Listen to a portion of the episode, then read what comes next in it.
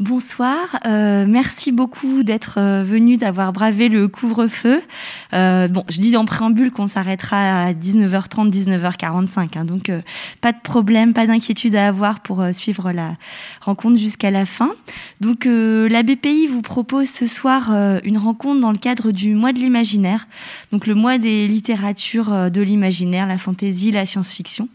Et nous sommes très heureux d'accueillir une rencontre autour de la thématique de la politique, euh, des liens entre politique et science-fiction, de la politique dans la littérature de science-fiction, de la science-fiction dans la politique. Euh, voilà, on a trouvé que c'était euh, peut-être euh, une thématique pertinente à une semaine de, euh, des élections américaines. Alors, euh, du coup, on est très heureux d'accueillir l'autrice et informaticienne Catherine Dufour. Euh, le sociologue euh, Julien Vaquet, qui est spécialiste des liens entre science et science-fiction, euh, Anne Besson, qui est professeure de littérature comparée à l'Université d'Artois. Et je vais tout de suite laisser la parole à Fleur Hopkins, euh, qui est docteur en histoire de l'art, spécialiste des imaginaires de la science, et qui va modérer cette soirée. Merci beaucoup et bonne soirée. Alors, je ne sais pas si oui, le micro fonctionne. Euh, Xavier Moméjean n'est pas, il me semble, avec nous. Euh, là, il, était présent pour un atelier d'écriture juste avant, donc il s'excuse de, de, ne pas être euh, ici ce soir, mais on aura largement de quoi faire avec euh, nos trois autres intervenants, parce que justement, le, le menu est riche, science-fiction et politique. On va ensemble tâcher de voir ce qu'on peut entendre par ce terme de, politique. Et de même, on va largement élargir cette, euh, ce mot valise de science-fiction, puisqu'on a avec nous Anne Besson, qui est spécialisée notamment sur les littératures de l'imaginaire et la fantaisie. Et donc, on ira un petit peu euh, quitter ce chemin de la science-fiction pour voir ce qui se fait euh, dans les autres formes de littérature de l'imaginaire. Et donc, ensemble, je vous propose qu'on interroge les rapports entre science-fiction et politique autour de trois axes principaux. Le premier étant de savoir si la SF est un outil politique pour l'écrivain. Je pense par exemple à Alain Damasio, que vous avez sans doute, doute entendu parler de ce sujet, qui nous dit que quelque part la science-fiction est plus efficace qu'un tract. Et peut-être que, justement Catherine Dufour pourra nous commenter euh, cette, euh, cette affirmation.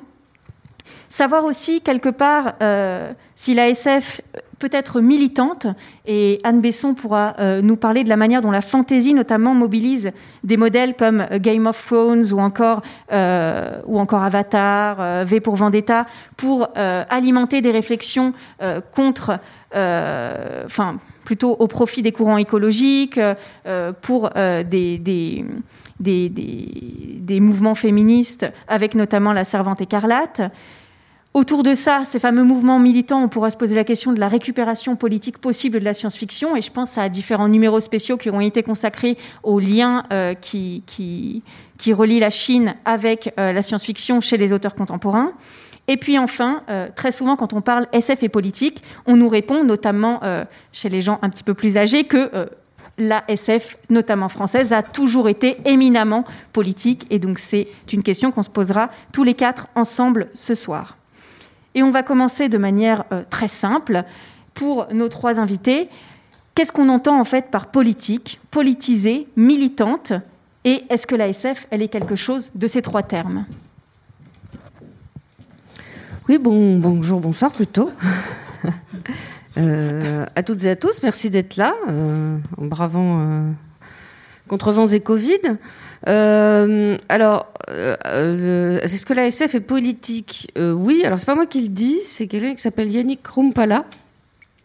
J'ai noté ici, voilà, hors, hors, des décombres du monde, très bon, très bon livre, où il dit qu'en fait, il faut s'habituer à réfléchir en politique. En politique, on peut réfléchir sur les temps présents, et puis on peut réfléchir aussi sur les temps passés. Il faut s'habituer à ce que l'avenir soit désormais une catégorie de la pensée qu'il faut intégrer. Voilà, quand on pense à des choses comme le réchauffement climatique ou autre, euh, on se rend compte qu'il faut vraiment prendre en compte l'avenir dans notre réflexion politique, donc faire, je cite, la la science-fiction fait du futur un sujet de réflexion, c'est-à-dire une catégorie politique. Voilà, je pense que c'est ni Orwell ni Aldous Huxley qui me, contrediront. Donc, euh, pour moi, ça a toujours été une chose entendue que la science-fiction euh, est politique. Mais moi, je viens effectivement d'une génération où, de toute façon, n'importe quel acte était politique. Donc, euh, donc ça ne compte pas. Voilà. Moi, il y a une, distinction qui me semble euh, importante à faire en, préalable quand on parle des liens euh, entre euh, politique et littérature ou culture plus largement. Alors, c'est une distinction que j'emprunte à William Blanc, qui, signe l'entrée politique du dictionnaire de la fantaisie que j'ai co-dirigé chez, chez. Et alors, il propose de distinguer entre un usage interne de la politique, c'est-à-dire quand des auteurs ou des autrices tiennent consciemment un discours politisé, et donc la politique est à l'intérieur de l'œuvre, et un usage externe euh, de la politique, hein, où là, cette fois, c'est les acteurs de la réception, donc euh, les lecteurs et les spectateurs, les spectatrices, qui se saisissent euh, d'un message qu'ils prêtent à l'œuvre. Et les deux peuvent converger ou pas, parce que le message, l'auteur a pu vouloir le mettre, mais dans certains cas, c'est pas forcément son message et il va, pouvoir y en avoir plusieurs en même temps. C'est pour ça que la fiction et notamment les fictions de l'imaginaire peuvent pas être confondues avec un tract, euh, pour reprendre l'expression que, vous avez citée de, Damasio, précisément parce qu'elles sont un espace d'interprétation, un espace d'interprétation partagé, et donc forcément, elles présentent une ouverture herméneutique. On peut leur donner plusieurs sens. Euh, et ça n'est qu'à ce prix que euh, les fictions peuvent être pérennes, peuvent durer dans le temps. Alors maintenant, on assiste clairement en ce moment à une repolitisation massive hein, du champ culturel. Euh, c'est vrai pour la science-fiction, c'est vrai pour la fantasy, mais c'est vrai pour la poésie contemporaine, c'est vrai pour l'art contemporain. Euh, tout se passe comme s'il y avait eu un grand cycle hein, depuis les années 60-70 où toute œuvre était politique. Euh, et puis, c'est passé de mode, et voir ça a même fait l'objet d'un rejet franc et massif même si effectivement la, SF française, elle, n'a jamais euh, cessé le combat euh, et n'a jamais, euh, n'a jamais vraiment baissé les bras. Ça a été un îlot de résistance, mais il faut, faut bien dire que l'art engagé, c'était pas bien vu. Et de nouveau, on entre dans une phase comme ça de politisation et même de polarisation euh, des débats. C'était avant, c'était la guerre froide, et aujourd'hui, c'est plus euh, les guerres culturelles. Euh, la question de comment on se positionne par rapport au racisme, à l'islamo-gauchisme, hein, pour reprendre cette expression de, notre de notre ministre. Moi, je suis, prof, et donc voilà, de nouveau, les œuvres sont largement pensées et évaluées en fonction du message qu'elles transmettent. Donc oui, on est revenu à une, grande politisation aujourd'hui des, des œuvres et en particulier en, SF qui n'avait jamais euh, abandonné ça. Oui, alors euh, moi, dans ma perspective, bon, c'est une perspective qui prolonge un peu ce qui a été dit déjà, mais euh, alors je vais parler un peu de féminisme. Alors j'ai bien conscience que je suis le seul homme ici hein, autour de trois femmes et je vais parler de féminisme. Bon, ça veut dire que je ne prétends pas avoir autorité hein, pour parler hein, sur le féminisme. Euh, donc je parle sous la tutelle de mes euh, interlocutrices. Arrêtez-moi si je dis une bêtise. Stop. Bon bah j'arrête. Euh, euh, bon, et puis de toute façon, ça fait aussi seulement quelques années, euh, en fait c'est assez récent que je lis des textes féministes. Et ce que je trouve intéressant, la perspective qui me semble intéressante et que tu as légèrement esquissé déjà, Catherine, c'est que d'un point de vue féministe, en fait, déjà les choix qu'on peut faire dans notre vie privée, avec notre intimité sont des choix politiques. Hein. Quand tu disais, Catherine, que tout est politique, en fait, euh, eh bien, euh, voilà, même le choix du partenaire sexuel, c'est quelque chose qui a une dimension politique, en fait. Et donc, si on s'inspire de ça, eh bien, on peut considérer que, en fait, tout texte aussi, hein, la manière, nos choix d'écriture, tout texte est politique, hein, possède une dimension politique. Et donc, euh, du coup, si on s'intéresse à science-fiction et politique, ou alors littérature de l'imaginaire et politique, je pense qu'on n'est pas obligé de regarder nécessairement les œuvres qui se présentent comme étant explicitement politiques, hein. mais on peut aussi essayer de voir du politique euh, dans des œuvres qui voilà, ne se présentent pas comme étant explicitement politiques. Enfin voilà, c'était juste euh, ma perspective. Donc pour ouvrir un petit peu ce qu'on entend par politique en général, en fait. Et du coup, pour étayer davantage, est-ce que tu avais, Julien, une œuvre en tête? Euh, euh, ben oui, plein en fait. Euh, alors moi, dans mon travail, j'ai travaillé essentiellement sur la hard science fiction américaine des années 40 jusqu'aux années 2000-2010. et donc la hard science fiction américaine, vous savez, c'est cette forme de science-fiction qui se propose hein, de, mimer, en fait, d'avoir un rapport de mimétisme avec la science. Hein, l'un des, texte classique de Hal Clement sur cette question, hein, dans les années 50, explique que la science-fiction, c'est euh, essayer d'inventer euh, un monde fictionnel, mais dans lequel les lois de la science sont respectées, dans lequel il n'y a aucune erreur. Hein. Il dit que la science-fiction est un jeu. Et donc, euh, le science-fiction joue à créer des choses impossibles tout en respectant les règles de la science. Et le travail du lecteur de science-fiction, c'est de trouver les fautes, de trouver les erreurs. Et c'est de là qu'il tirerait, tirerait le plaisir, en fait. Et donc, il y a des, plein de textes de hard science qui se présentent comme étant très euh, très technique, très scientifique. Hein. Le plaisir des lecteurs se trouve dans l'idée de faire des calculs mathématiques. Est-ce que ce vaisseau va vraiment à telle vitesse atteindre telle planète, par exemple? Euh, Est-ce que cet anneau qui tourne autour d'une étoile est vraiment stable? Donc il y a des lecteurs qui font des, des, calculs pour montrer ça. Donc on a le sentiment que ce n'est pas du tout politique, hein, que c'est vraiment du scientifique, du technique, alors qu'en fait, eh bien, il y a une vision de la science qui est, elle, très politique, qui est véhiculée par ces œuvres, hein, d'une science qui peut être très capitaliste, très colonialiste, euh, très euh, masculine aussi. Hein. et donc euh, là, on peut déjà déceler du politique dans, dans, ce genre de littérature qu'on ne pourrait pas penser politique auparavant. Catherine souhaite réagir, visiblement? Oui, mais il y a une, une un clash dernièrement dans une revue qui s'appelle Bifrost, qui est une revue de science-fiction, entre Alain Damasio et euh, Romain Lucaso. Pardon.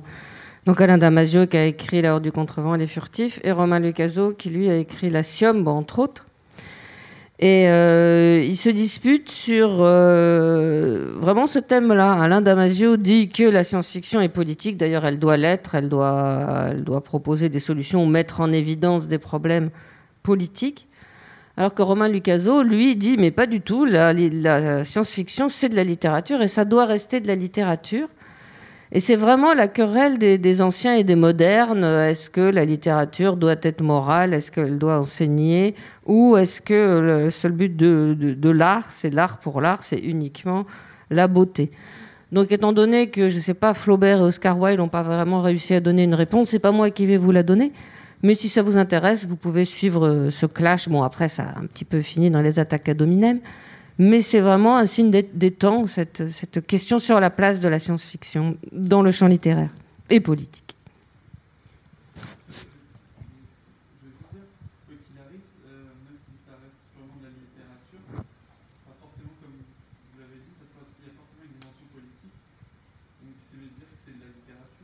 Bah, Lucaso, il pense que bah non, mais comme il n'est pas là, je ne peux pas le expliquer à sa place. Si je peux intervenir, je trouve que cette querelle, euh, alors je ne la connais pas, hein, je n'ai pas lu les prises de position des deux auteurs, mais je la trouve très intéressante et elle est effectivement, je dirais qu'elle est effectivement très politique. Et je pense que dire, euh, eh bien, il faut faire de l'art pour l'art ou il faut faire de la science-fiction pour la science-fiction, c'est en soi déjà une position politique en fait. Hein. c'est une volonté d'autonomiser, pour parler comme Pierre Bourdieu, une volonté d'autonomiser le champ de la science-fiction par rapport au champ politique, par exemple. Et donc c'est déjà politique, en fait. Euh, mais dire ça, euh, du coup, ça peut, euh, d'une certaine manière, entrer en contradiction avec ce que peut dire Alain Damasio, qui, lui, justement, est un auteur qui insiste toujours sur il faut que la science-fiction doit être politique, en fait. Politique ou militante? Est-ce qu'il y a lieu qu'on fasse la distinction, en fait? Parce que c'est pas pour rien qu'une de ces conférences était donnée euh, lors d'une rencontre CNT. Enfin, c'est l'engagement est profond. Il, il parle mmh. bien de, de, ces romans comme étant un moyen d'éveiller les consciences. Enfin, ce sont vraiment les termes qu'il utilise. Est-ce qu'il faudrait parler plutôt de, de science-fiction engagée, militante, davantage que politique? Est-ce que le terme est, est mal choisi, justement? Le terme de Peut-être que Catherine veut, veut réagir, qui, qui, connaît bien. Euh, ah non, je crois qu'il y a un vaste. En fait, il y a un immense silence parce qu'on est tous là à se creuser la, la citrouille en se disant mon Dieu, entre politique et militant, comment est-ce que je vais m'en sortir? Là, je ne sais pas. Non, alors ce qui, ce qui, moi, ce qui me, ce qui alors plusieurs choses. Hein. Euh, déjà, effectivement, le, le, le côté euh, injonctif, hein. euh, il faut, ça doit, euh, alors que bon, on peut, on peut même si on peut se réjouir de la nouvelle politisation euh, des littératures de l'imaginaire, et, c'est mon cas, euh, un, auteur ou une autrice a le droit de, poursuivre d'autres buts hein, et de n'atteindre le politique qu'indirectement, comme tu le, tu le disais, euh, Julien. et effectivement, cette idée d'une esthétisation euh, que, défend euh, Lucaso, qui lui est sur le, voilà, sur le style, sur l'intertexte, euh, consiste à légitimer le genre de la science-fiction, à le sortir de ce qui a longtemps été sa justification, à savoir l'empreinte sur le monde, euh, pour, pour lui donner une autre, euh, une autre ambition qui peut, être, qui peut être complémentaire. Ce que je trouve frappant chez, chez, chez, Damasio, c'est que euh, à la fois, euh, je pense que le, public français, et, moi la première, on l'apprécie beaucoup pour son engagement. Euh, et pourtant, le livre, ces livres, à commencer par La Horde du Contrevent, qui est son livre le plus apprécié, euh, et de loin, euh, par rapport à, à euh, ces, nouvelles qui sont plus politiques, euh, ou à La Zone du Dehors, les furtifs, faut attendre de voir. Il s'est extrêmement bien vendu, mais on n'a pas encore de recul. La Horde du Contrevent, il n'est pas, c'est pas un livre qui est aimé pour des raisons politiques. C'est un livre qui est voilà, à chaque fois que je, je, fais une petite étude de réception dessus, ce que les gens aiment dedans, c'est sa poésie, c'est son originalité, c'est son style, c'est entendre les paroles des différents personnages qui sont différenciés, euh, c'est euh, les éléments visuels qui sont ajoutés, euh, c'est l'inventivité du compte à rebours à l'envers. C'est que des éléments qui sont des éléments esthétiques. Donc je pense que lui-même, il est en tension avec sa propre, avec ce qu'il professe, et c'est pour ça qu'il le peut-être qu'il le professe aussi ardemment. Oui, mais c'est-à-dire que pour Alain, le politique et le vivant, c'est la même chose. De ce qu'il y a dans la Horde du Contrevent, il y a cette histoire de vif. C'est-à-dire qu'il faut en permanence euh, créer des liens, rester vivant, bouger, et que euh, le technococon dans lequel euh, la technologie nous enferme, c'est strictement équivalent à la mort. Donc, je pense pour Alain Damasio, entre être politique et être vivant, je crois pas qu'il fasse tellement de différence. Mais bon, cela dit, on est bien d'accord. Toute personne qui dit moi je fais pas de politique, on est d'accord que c'est quelqu'un de droite. Bon. D'un autre côté, voilà, c'est une opinion de gauche, donc. Euh...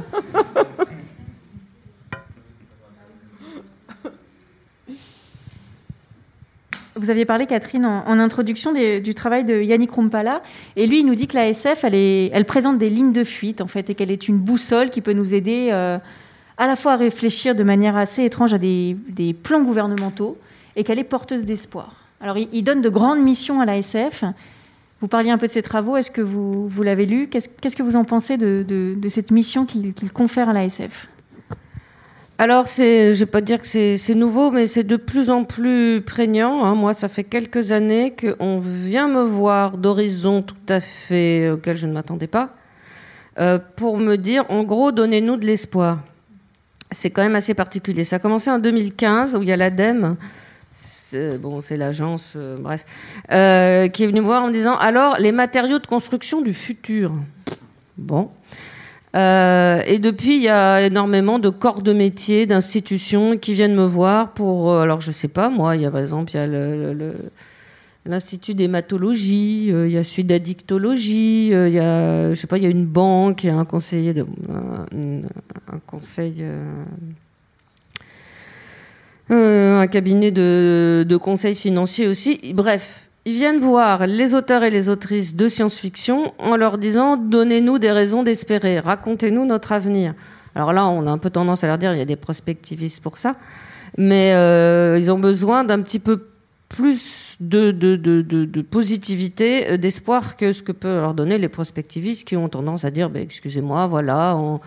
En 2100, on sera, euh, je sais pas, euh, 11,5 milliards d'habitants. La température moyenne sera de 52 degrés et euh, la mer aura monté de 7 mètres. Une autre question. Bon, voilà. Donc, il y a de plus en plus de gens qui viennent voir les auteurs et les autrices de science-fiction en leur demandant de, une projection qui soit à la fois positive et concrète. C'est pas facile. En gros, on nous demande de l'utopie et euh, donc ça donne à la science-fiction une espèce de rôle qu'elle n'a pas forcément cherché, mais en tout cas ce rôle-là l'a trouvé, euh, qui est de, de penser un avenir euh, des lendemains qui chantent un petit peu plus que, que ce qu'actuellement les actualités nous promettent, hein, parce qu'en actualité, en boucle, on a entre les maladies, le réchauffement climatique, les incendies les typhons, etc. Bon. Et euh, c'est certainement nécessaire, effectivement, de mettre en branle notre cerveau pour nous, nous imaginer collectivement des lendemains qui chantent, étant donné que l'avenir sera littéralement fait de ce qu'on va en faire, nous, il est dans notre cerveau, euh, notre avenir. Donc il faut effectivement qu'on qu'on imagine des, des, avenirs un peu meilleurs que ce qu'on redoute. Sinon, si on croit à des lendemains qui déchantent, il risque, c'est vraiment de la prédiction autoréalisatrice. Et c'est pour ça d'ailleurs qu'avec un groupe d'auteurs et d'autrices de science-fiction, on a créé un groupe Zanzibar dont le thème est désincarcérer le futur, notre futur ayant actuellement une tête d'accident de voiture. Donc je dis pas que c'est un nouveau rôle de la science-fiction, mais c'est un rôle qui se répand et que je trouve très bien, très intéressant. Je me suis moi-même entraînée à penser en, en utopie, ou en tout cas éviter de penser systématiquement en dystopie. Et ça a mis en place, euh, en, route des, euh, des, rouages auxquels j'étais pas habituée. Et euh, en plus, je me suis mise à écrire de façon collective avec plein de gens. Et ça aussi, j'étais pas habituée. Et on est toujours plus intelligent à plusieurs, donc mes textes sont meilleurs, c'est cool. Et voilà. Donc l'ASF, effectivement, la science-fiction est en train de changer de statut actuellement. Je ne sais pas si ça va durer, mais pour le moment, c'est vraiment très intéressant. Je ne sais pas si nos deux intervenants veulent commenter, mais effectivement, avec la crise sanitaire actuelle, c'est significatif. Vous avez été interviewé à plusieurs reprises autour de la crise sanitaire, à la fois, et vous et d'autres auteurs et autrices, autour de la manière dont l'ASF avait presque prophétisé la crise sanitaire et on a tâché de trouver dans des films, Contagion, dans différents ouvrages comme Le fléau de Stephen King, des signes avant-coureurs d'une pandémie en germe. On a ensuite demandé à l'ASF d'assumer souvent un rôle de conseiller scientifique presque, où on allait euh, interroger des gens comme Andrevon, qu'est-ce qu'ils pensent de la crise sanitaire en cours. Et puis on demandait à ces auteurs de presque euh, deviner de prophétiser ce qui allait se passer ensuite, d'essayer de trouver une conclusion qu'on espérait à chaque fois heureuse. Est-ce que la crise sanitaire va va modifier le regard qu'on porte sur l'ASF? Est-ce que du coup, on va, enfin, on peut évidemment pas deviner, mais quels sont vos, vos sentiments là-dessus? Et, vous, notamment, au sein des entretiens qu'on a pu vous, vous demander pendant la crise sanitaire, est-ce que quelle est votre opinion sur la question? Est-ce que tout d'un coup, on, charge encore davantage euh, les épaules de l'ASF en lui demandant de, deviner de, de, quoi sera fait demain, mais de manière extrêmement pressante, puisqu'on veut une issue positive à cette crise sanitaire Est-ce que le Covid réalimente en fait ces questionnements? Oui, ben, en ce moment, oui, quand c'est pas le Covid qui réalimente, c'est euh, les grands incendies euh, euh, nord-américains, c'est les différents typhons et catastrophes. effectivement, du coup, il faut pas non plus attendre de la plus belle fille du monde ne peut donner que ce qu'elle a. La science-fiction n'est pas du tout une science exacte, c'est pas de la prospective. Euh, tout simplement parce que le système est chaotique. Vous pouvez aller voir euh, quelqu'un dont c'est le métier, euh, qui est un prospectiviste, en lui disant de donner des projections concernant le réchauffement climatique. Vous pouvez demander mm, quelqu'un d'autre de donner des projections concernant l'état sanitaire. Vous pouvez aussi aller demander des projections concernant l'évolution de l'alimentation, de l'énergie. Mais le problème, c'est de croiser tout ça pour en faire un monde cohérent. Voilà. C'est en fait le travail de, l'auteur ou l'autrice de science-fiction, c'est de ramener toutes, ces, variables, de prendre, je ne sais pas, en 2030, en 2050, en 2080, quand vous voulez, et de dire voilà le monde que ça donnera. Donc vous imaginez bien qu'en croisant autant de variables, le nombre de futurs possibles est euh, absolument innombrable. Et euh, donc chacun, finalement, selon ce qu'il estime le, plus important, va obtenir, euh, va obtenir un, monde de demain totalement différent de celui du voisin. Moi, il y a quelque chose là qui m'a marqué, qui est sorti hier ou aujourd'hui, c'est qu'en fait, au niveau démographique, parce que je personnellement fais partie de la team, le problème c'est la démographie. Greenpeace me dit mais non, pas du tout. Bon. Je dis qu'on a eu une courbe démographique qui, euh, jusqu'en 1950, c'était à peu près normal. Vous voyez, ça montait, ça montait. Et à partir de 1950, c'est plus une courbe, c'est une verticale. C'est un petit peu comme si vous, euh, à la naissance, vous mesurez 50 cm. À 20 ans, vous faites, bon, on va dire 1m80, 1m70. Et à 21 ans, vous mesurez 6 mètres. Donc vous vous cassez en deux forcément. Et puis en plus, rien n'est adapté. Vous cognez la tête au plafond. Jamais vous trouverez des chaussures de taille 70. Bon, ça, ne peut pas marcher. C'est pour ça, à mon avis, que la planète peine et souffre. C'est tout simplement parce qu'il y a eu cette espèce d'explosion qui est totalement délirante, qui est effrayante. Alors là, je viens de voir qu'en 2064, il va y avoir un début de redescente de cette démocratie délirante et qu'on va arriver assez rapidement à quelque chose. Alors c'est beaucoup, mais enfin on sera 7-8 millions, on ne sera pas 50 millions. Et donc je me dis peut-être qu'en 2064, alors ça va faire que on va être obligé de payer les migrants pour qu'ils viennent chez nous, hein, parce qu'il n'y aura plus assez de monde. Euh, nous, en Europe, on n'aura pas trop de problèmes parce que justement, on accueille beaucoup de migrants, donc ça va être euh, royal au bar. Par contre, il y a des tas de pays où ils n'ont pas un accueil facile des migrants. Il va rester genre un moitié, la moitié ou un tiers de la population, genre la Chine, il n'y aura plus personne. Et alors, je me dis, on pourrait imaginer un monde en 2064 où on est là à distribuer des dollars pour que les migrants viennent chez nous, ou par contre, donc ça sera beaucoup plus confortable, notamment pour les populations migrantes qui en ce moment souffrent beaucoup. Elles seront courtisées au lieu d'être refoulées. Par contre, je crois que euh, 7 habitants sur 10 auront plus de 70 ans. Donc euh, il y aura quelques jeunes qui seront poursuivis par des, je sais pas, des vieux pleins de fiel ou de jalousie ou j'en sais rien. Je, commence à essayer d'imaginer ce que pourrait un monde comme ça qui va peut-être advenir plus vite qu'on ne le croit. Et euh, pour changer ce paradigme euh, très particulier de, la démographie actuelle. Mais enfin voilà, mais là je parle trop. Je, je vous laisse la parole. Anne Julien, une réaction? Alors moi, je suis toujours un peu perplexe face à euh, ce, cet usage prospectiviste de l'ASF euh, et notamment à l'utilité sociale euh, ou sociétale qu'on veut absolument donner euh, à la littérature et à la culture plus largement. Bon, mais c'est un, c'est un, un, problème qui, qui, dépasse un peu ce, ce soir. C'est aussi quelque chose qu'on demande à la recherche. Moi, je suis chercheuse en littérature, ça sert à rien. Euh, et ben, à chaque fois que je fais un projet de quoi que ce soit, je dois justifier de, de, de l'utilité sociale de mon projet pendant de longues pages. Et donc, franchement, je me creuse la tête. Alors que justement, je, je, je, résiste moi de, de, toutes mes forces. Je ne veux pas rentrer dans des programmes ville du futur ou, euh, ou ou guerre du futur ou, intelligence artificielle et pour ça pourtant Dieu sait si euh, là-dessus il euh, y a des il y a des demandes. Euh, moi je veux pas que les littératures de l'imaginaire soient uniquement des littératures d'idées ou des catalogues de propositions. Et pour ça, je suis pas exactement sur la même ligne que Rumpala. Euh, je suis plus proche, euh, par exemple, il y a un ouvrage d'une certaine Irène Langlais qui va bientôt sortir sur SF et présentisme, euh, où elle, elle, relie donc, elle propose de relier cette fameuse difficulté qu'on a à imaginer des, des, des avenirs hein, ouverts ou des avenirs différents et qui fait que on va venir chercher des des, auteurs et autrices de science-fiction euh, pour essayer de, le faire euh, à la place des politiques qui, peinent, à ce régime de, pense, de, à ce régime euh, de, temporalité, le, présentisme, qui a été proposé par, par François Hartog, qui dit qu'aujourd'hui on est dans, une, dans, un, dans un donc, régime de temps où le présent prend toute la place, où on a, où il n'y a plus vraiment de passé. Le passé est remplacé par de la mémoire immédiate et donc par une nostalgie omniprésente d'à peu près tout. Hein, qui fait qu'on regrette en même temps euh, des, époques différentes hein, et qu'on a en même temps des modes hein, des années 70, des années 90, des années 30, etc., qui se, qui, qui, se superposent. Euh, et toutes ces séries historiques que vous pouvez voir, d'accord Donc un régime de la mémoire très, très envahissant, et que l'avenir a été remplacé par le projet.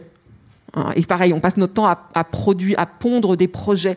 Euh, et, plus que de l'avenir, c'est peut-être ça qui vous demande aussi les les les, les, gens qui, qui, qui viennent euh, vous, vous, vous employer à, écrire des futurs. C'est c'est pour alimenter un, un, un, régime du, du, du projet.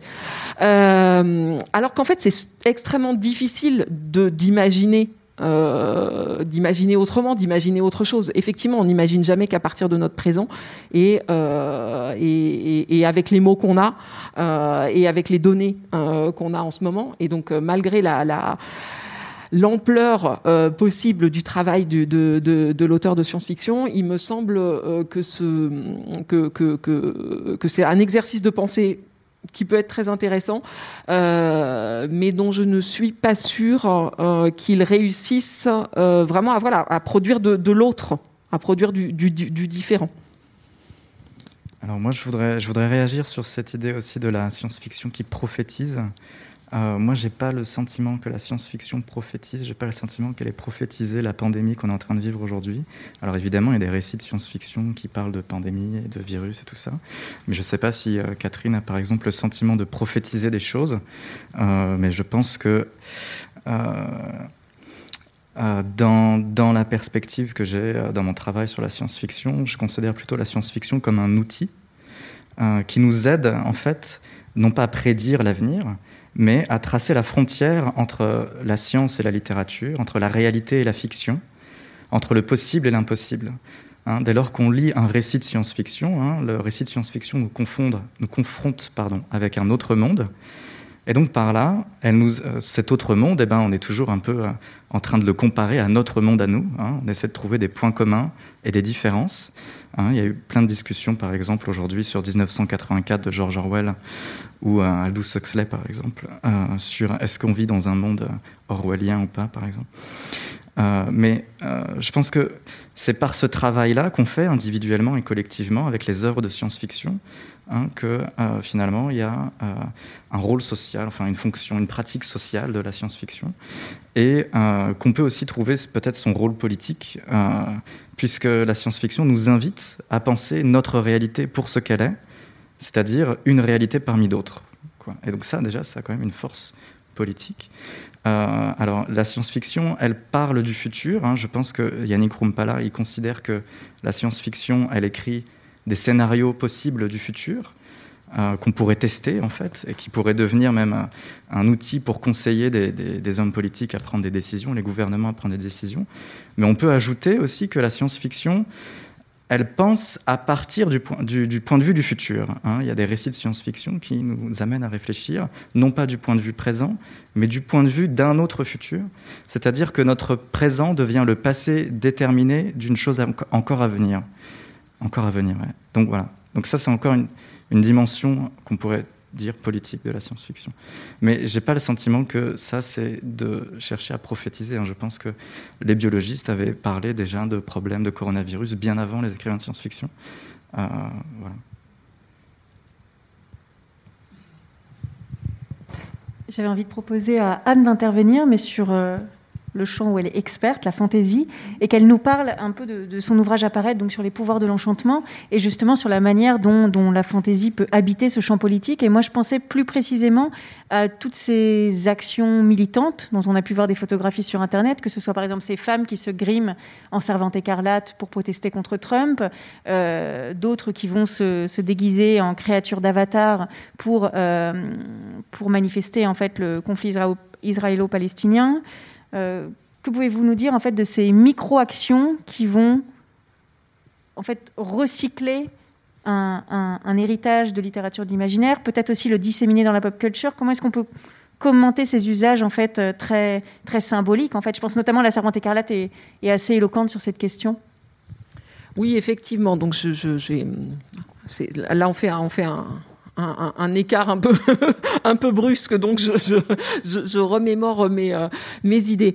Euh, oui donc je, je, sors un ouvrage dont le qui s'appelle les pouvoirs dont l'enchantement et dont le point de départ c'est vraiment euh, les, les, manifestations de, de l'hiver 2018 maintenant où donc manifeste marche contre le climat et marche pour le droit des femmes enfin contre le climat contre le, les, les dérèglements pour le climat contre les dérèglements climatiques euh, et, et, pour, le, pour les, droits des femmes euh, aux États-Unis, entre autres, où il y a eu toutes ces pancartes euh, Winter is coming ou Winter is not coming anymore avec les, la typographie de Game of Thrones sur, sur les pancartes et puis toutes ces femmes effectivement habillées en servantes écarlates et, et, et se contentant de se tenir parfaitement immobile et parfaitement silencieuse euh, sur les marches euh, des tribunaux euh, où, où se défendaient les, les lois protégeant le, les, le corps des femmes pour lequel elles, elles, se battaient, etc., etc. Et puis les masques du Joker, et puis le, le signe du G-Mocker, actuellement encore repris par les manifestants thaïlandais qui l'utilisent depuis, depuis des années. Donc toutes ces appropriations-là, donc vraiment ce que j'appelais tout à l'heure l'usage externe, hein, l'usage politique externe. Euh, et donc ce que font euh, toutes ces nouvelles formes de militantisme, c'est reprendre des éléments euh, visuels parce que ça va venir euh, toujours de, euh, de forme audiovisuelle ou de forme graphique de, de la science-fiction. On n'a pas encore parlé vraiment de la question du média, mais elle est importante pour la, manière dont se diffuse le message politique. Alors ça peut porter aussi sur des mots. Hein. Il y a plein de mots qui deviennent des slogans et, qui peuvent être brandis tout, aussi bien. Donc Mais en tout cas, le, but, c'est d'avoir une, une, culture partagée sur lequel s'appuyer, des références communes euh, qu'on va pouvoir, euh, sur lesquels comme ça, des groupes de militants vont pouvoir se mettre d'accord au-delà de dissensions euh, individuelles euh, éventuelles, des masques derrière et des costumes hein, derrière lesquels ils vont pouvoir s'effacer. euh, c'est-à-dire à la fois se mettre à l'abri euh, d'éventuelles euh, attaques qui pourraient les, viser, et puis se désindividualiser, c'est-à-dire pouvoir chacun pouvoir prendre la place de l'autre, pouvoir se relayer et éviter le, burn-out militant qui, guette les, trop petits groupes. et c'est aussi un facteur qui est hyper important pour la médiatisation de, de, ces combats, euh, puisque ça donne des images fortes, ça évoque hein, des choses à tout le monde, euh, au-delà euh, du message politique euh, et donc ça attire les, les caméras.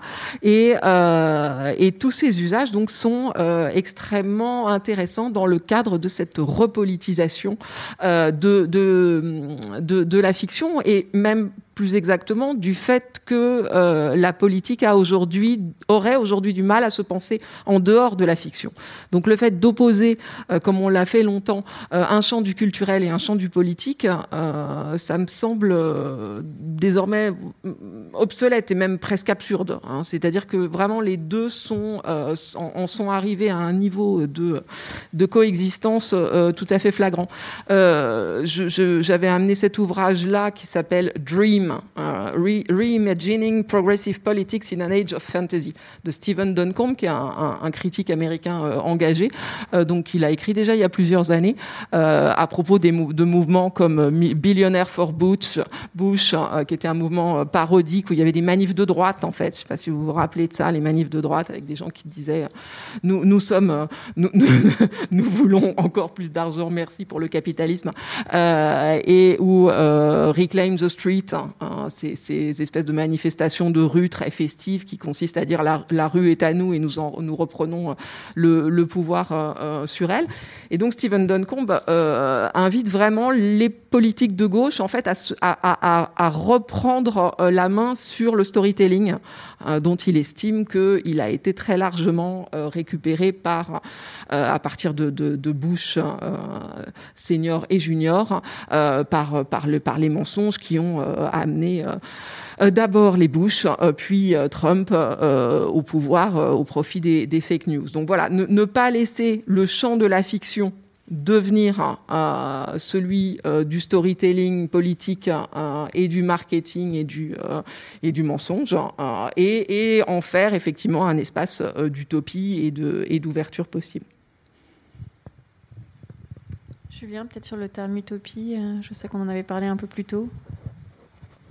Alors sur l'utopie, je, je, en fait, j'ai très peu travaillé avec la notion d'utopie personnellement euh, parce que je suis un petit peu euh, méfiant euh, de ce genre de catégorie. Alors je pense que c'est très intéressant, hein, l'utopie, c'est un objet d'étude fascinant, a des textes fascinants utopiques. Mais moi, j'ai l'impression que dans le débat contemporain qui traverse la science-fiction, et pas que en France, mais aux États-Unis aussi, sur l'opposition dystopie-utopie, euh, en fait, c'est un débat qui est extrêmement normatif, quoi, qui nous dit qu'est-ce qu'on doit écrire et qui nous dit que finalement la dystopie c'est forcément négatif. Alors que moi j'ai plein d'exemples de dystopies qui sont très positives en fait, qui permettent de produire des sentiments très positifs. Alors je pense, pour donner un exemple français, moi je pense à, à la trilogie climatique de Jean-Marc Ligny. Euh, euh, donc, qui est une œuvre euh, française de, science-fiction assez récente, euh, sur laquelle j'ai travaillé avec une collègue, Kara Mengotsi, qui est prof de littérature comparée à l'université Charles de Prague. Et on a fait on a proposé une analyse de cette œuvre qui montre qu'au contraire, alors même donc, cette trilogie climatique de Jean-Marc Ligny, en gros, décrit hein, sur les 300 ans à venir toute la catastrophe climatique à venir. Alors il y a des passages mais vraiment horribles. Hein, c'est vraiment apocalyptique. Quoi. Et pourtant, à la fin de la trilogie, il y a quand même des lignes de fuite qui se dessinent. Il y a quand même l'œuvre dystopique qu'on lit aujourd'hui nous permet de euh, commencer à nous poser la question mais qu'est-ce que c'est que de vivre dans un monde dans lequel nous ne sommes plus les maîtres quoi? Et je pense que ça c'est utile et c'est notamment utile à remobiliser Euh, pour le cas de la crise du Covid, par exemple, où on se retrouve dans une situation où eh bien, on n'est plus vraiment les maîtres sur la planète, quoi, mais c'est le SARS-CoV-2 qui euh, nous impose à remodeler nos liens sociaux, nos manières de nous comporter, etc. Voilà, c'était un peu ma, ma position, mais qui euh, n'implique que moi. Oui, il me semble que, la, que, que, que l'opposition entre dystopie et utopie, elle a tout à fait lieu d'être, euh, d'être, d'être nuancée. Euh, c'est-à-dire qu'on a l'habitude de penser la SF comme euh, surtout productrice de, de dystopie, euh, une littérature d'avertissement qui va nous, nous nous alerter sur euh, des, des, futurs sombres. Euh, et pourtant, bah, d'abord, il y a un côté, euh, à force de voir les peurs d'hier ne, pas advenir, euh, y a, enfin, moi, en tant que lectrice de, de, SF, je trouve ça plutôt rassurant de voir que ça se, tu vois, que, que, ça, que, le, Alors peut-être on peut penser qu'elle se stratifie, mais les gens, par exemple, dans les années 50, ont eu peur au point d'en être paralysés euh, de l'invasion des Russes et, euh, des explosions nucléaires. Et, voilà, on est passé, il y a eu la, démographie dont tu, parlais, et là, euh, il semble que, euh, que voilà, peut-être qu'on pourra aussi euh, sur, sur les, la crise écologique euh, avoir ce, même effet dans, dans une vingtaine d'années, croisons les doigts. Et puis, et puis effectivement, il y a toujours quelque chose de, enfin, les, dystopies ne racontent jamais la fin du monde parce que sinon il n'y aurait plus rien à raconter, et donc ça continue toujours, et donc il y a toujours un, après sur lequel lequel penser euh, et, et réfléchir. Tandis que la, que la fantaisie, elle, est plutôt une littérature de consolation, plutôt une littérature d'évasion, euh, et, et, et c'est des, des buts très nobles aussi. Euh, et c'est pas pour autant qu'elle est, euh, qu'elle est naïve ou, ou, bête. Et on sait tous qu'il y a euh, énormément de d'ambivalence et de noirceur, en particulier dans la fantaisie la plus récente, euh, qui euh, est, est, dans la dans la lignée de, de Game of Thrones. C'est donc qui a voilà plutôt choisi d'aller vers un assombrissement de de, de, de, ses, de, de, sa vie, de, de, sa vision, alors que la SF, elle, revenait vers, vers parfois des choses plus positives comme la, les, très, les, très, les très beaux romans de, de Becky Chambers, hein, qui euh, voilà, a été euh, saluée comme la, comme la reine de la SF positive. Ça peut faire un peu peur comme ça, comme, euh, comme slogan, mais euh, j'ai trouvé que dans le, dans le détail, c'est vraiment très beau. Oui, c'est plus humaniste. Mm. Alors, moi, j'ai deux, trois petites choses que je voulais vous dire. Déjà, alors dire, par exemple, on est content parce que 1984, effectivement, n'est pas advenu. Alors effectivement, bon, euh, en France du moins, il y a peu de chances que vous vous retrouviez enfermé au mini-verre à vous faire euh, rouer de coups de bâton pendant des mois et des mois. De fait, en tout cas, euh, dans notre pays, 1984 n'est pas advenu. Mais en fait, je crois qu'on l'a mal lu, Orwell. À la fin, qu'est-ce qui se passe? Quelle est l'horreur ultime de 1984 Que ceux qui n'ont pas lu se bouchent les oreilles, je spoil c'est que le héros fond en larmes et il aime enfin Big Brother. Voilà. Donc, on s'est méfié de tout, en fait, dans 1984. On s'est méfié de ce genre de, de, de, de climat politique euh, qui mène à la dictature. Euh, on, a fait, on a fait attention à ce que ça n'arrive pas sous nos latitudes. On y est arrivé, félicitations à nous. Il y a un truc qu'on n'a pas bien lu, euh, et du coup, ça nous est arrivé parce qu'on s'est pas méfié. C'est que donc à la fin, euh, Winston Churchill aime Big Brother et euh, on s'est pas méfié en fait du télécran. Le télécran, il y a un télécran dans chaque maison et le télécran surveille tout le monde. Et euh, à la fin, euh, c'est par lui que Big Brother rentre dans les foyers. Et à la fin, Winston Churchill aime son télécran. Donc, quelle est la personne ici qui n'a pas un télécran dans sa poche? Qui n'en a pas deux ou trois chez lui? Levez la main. D'accord. Je crois qu'il y a qu'Adin Damasio qui n'a pas de smartphone, en fait. Donc, on les a, notre télé, nos télécrans, on les a et on les aime. Et ça, on ne s'est pas méfié parce que cette fin est un peu ridicule. On se dit, mais jamais je pourrais aimer un, ahuri avec une grosse moustache collée au mur et qui en plus m'a torturé pendant des mois et des mois. Euh, Orwell avait bien vu qu'on aimerait tous nos télécrans et qu'on serait tous euh, les esclaves soumis euh, du télécran. On aurait dû mieux le lire en fait. Il, nous avait prévenu qu'on finirait par, par aimer Big Brother. Pardon, ensuite, je voulais dire que l'inverse de la dystopie, c'est pas forcément l'utopie. Une utopie bien installée, c'est une société qui ne bouge plus, donc c'est la pulsion de mort absolue, c'est l'horreur. Hein. Enfin, une utopie euh, réalisée et bien vissée. Pour moi, c'est juste ce que j'ai pas envie qu'il advienne. Donc, il faudrait trouver un autre mot pour dire l'inverse de la dystopie, mais qui serait pas l'utopie. C'est à trouver. Et enfin, euh, pour ce qui est de, c'est ce que tu avais dit, Fleur, sur euh, ces ces auteurs euh, de science-fiction qui renoncent finalement à écrire un monde où à la fin tout le monde est mort. C'est agaçant, j'ai un chat dans la gorge. Ne vous inquiétez pas, c'est une allergie, c'est pas le Covid. Eh bien, il y en a. Hein, André Von, euh, Le Monde enfin, c'est une nouvelle où euh, à la fin tous les humains sont morts et du coup la planète peut enfin refleurir, reverdir, et il décrit ça pendant 30 pages, et on sent qu'il est dans un état de bonheur absolu. Alors, on voit mourir le dernier être humain, et euh, c'est dans, je l'ai lu moi dans un recueil euh, qui s'intitulait Il faudra bien se résoudre à mourir seul, déjà tout un programme.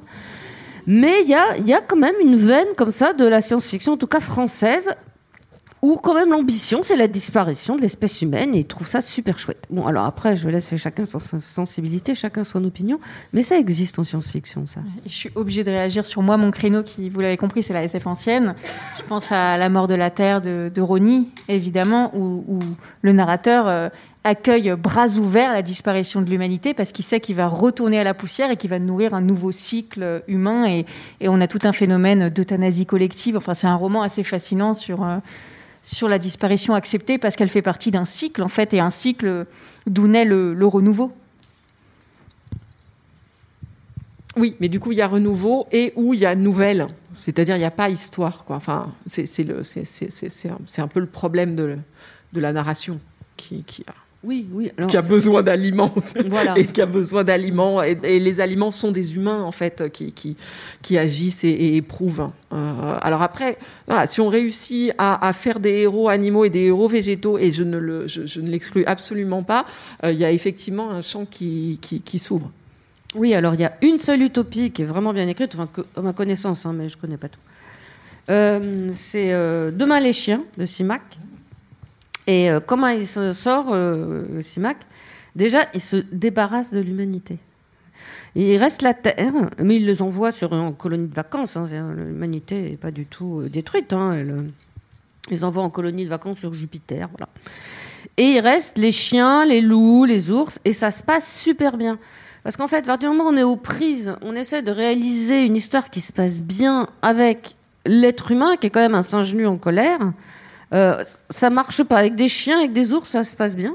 Mais avec l'être humain, il y a quand même peu de gens qui arrivent à créer un univers plein d'amour, de cohérence et d'êtres humains. Tu as fait pareil avec les lutins et les. La série Catherine Dufour dans Danse avec les lutins a réussi à torpiller le monde des créatures fantastiques de la même façon.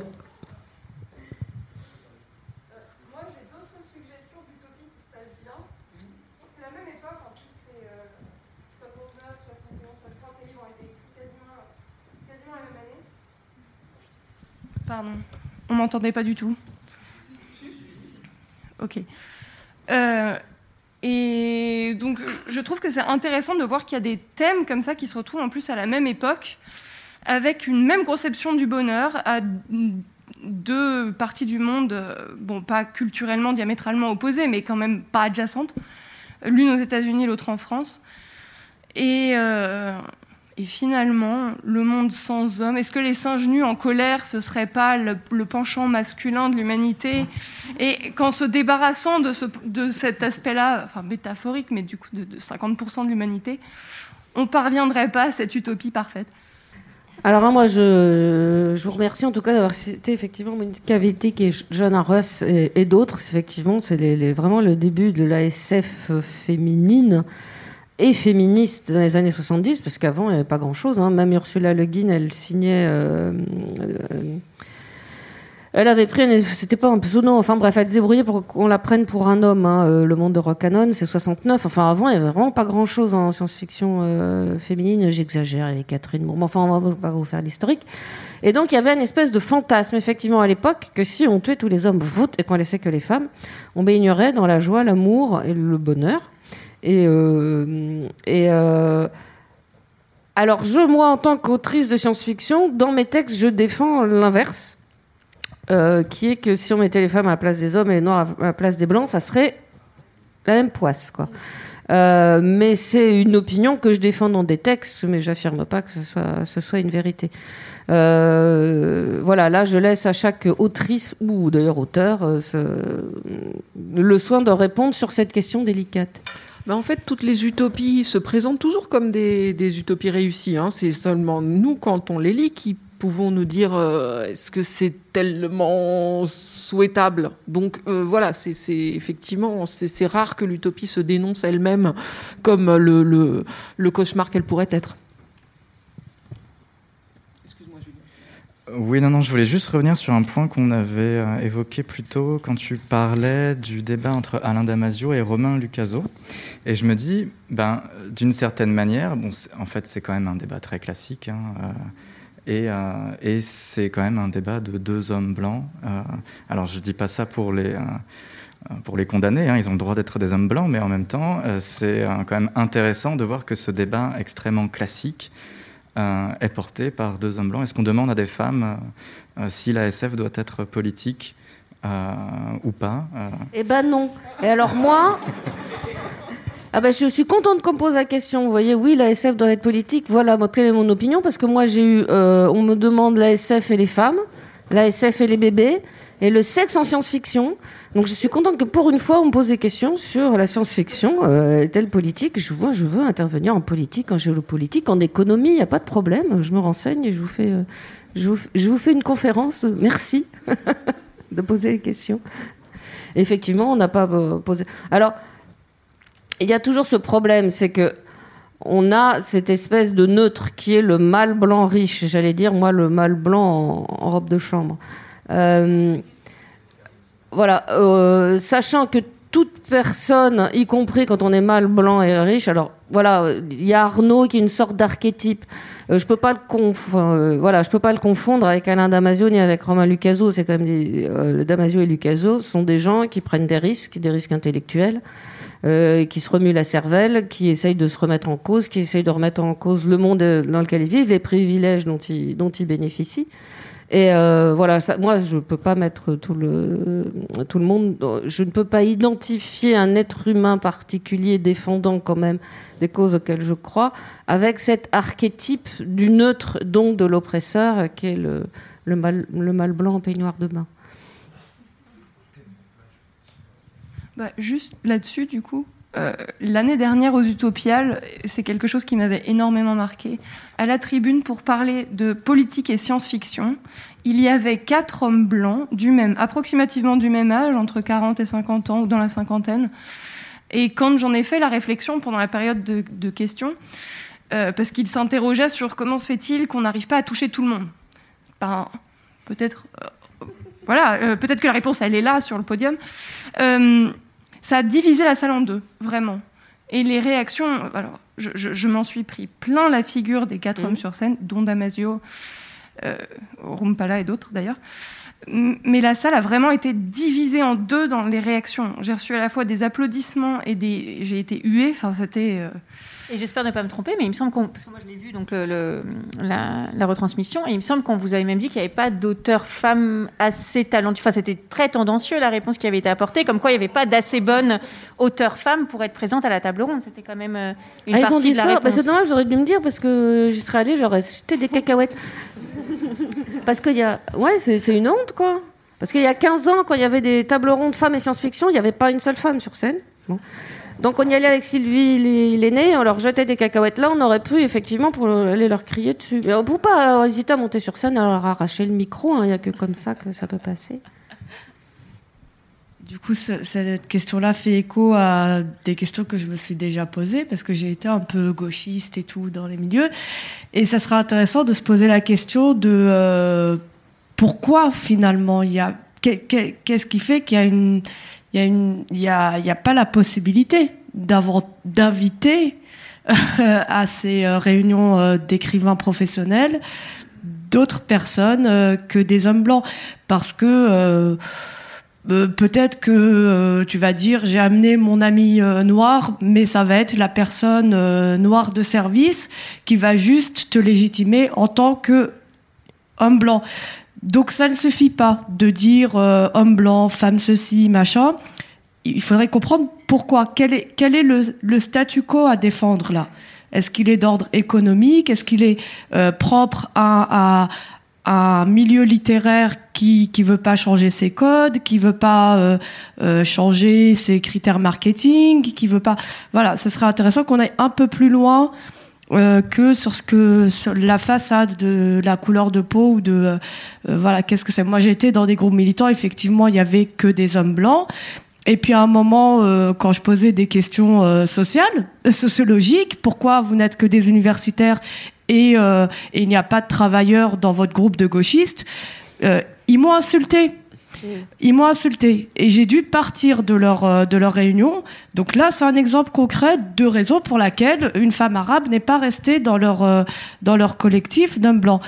Et et, et, donc voilà, quel est le statu quo à défendre? Bah, Je me suis rendu compte après coup qu'ils voulaient écrire un bouquin sur leur truc euh, euh autour du comité invisible, machin, je sais pas quoi. C'était déjà prévu dans leur tête.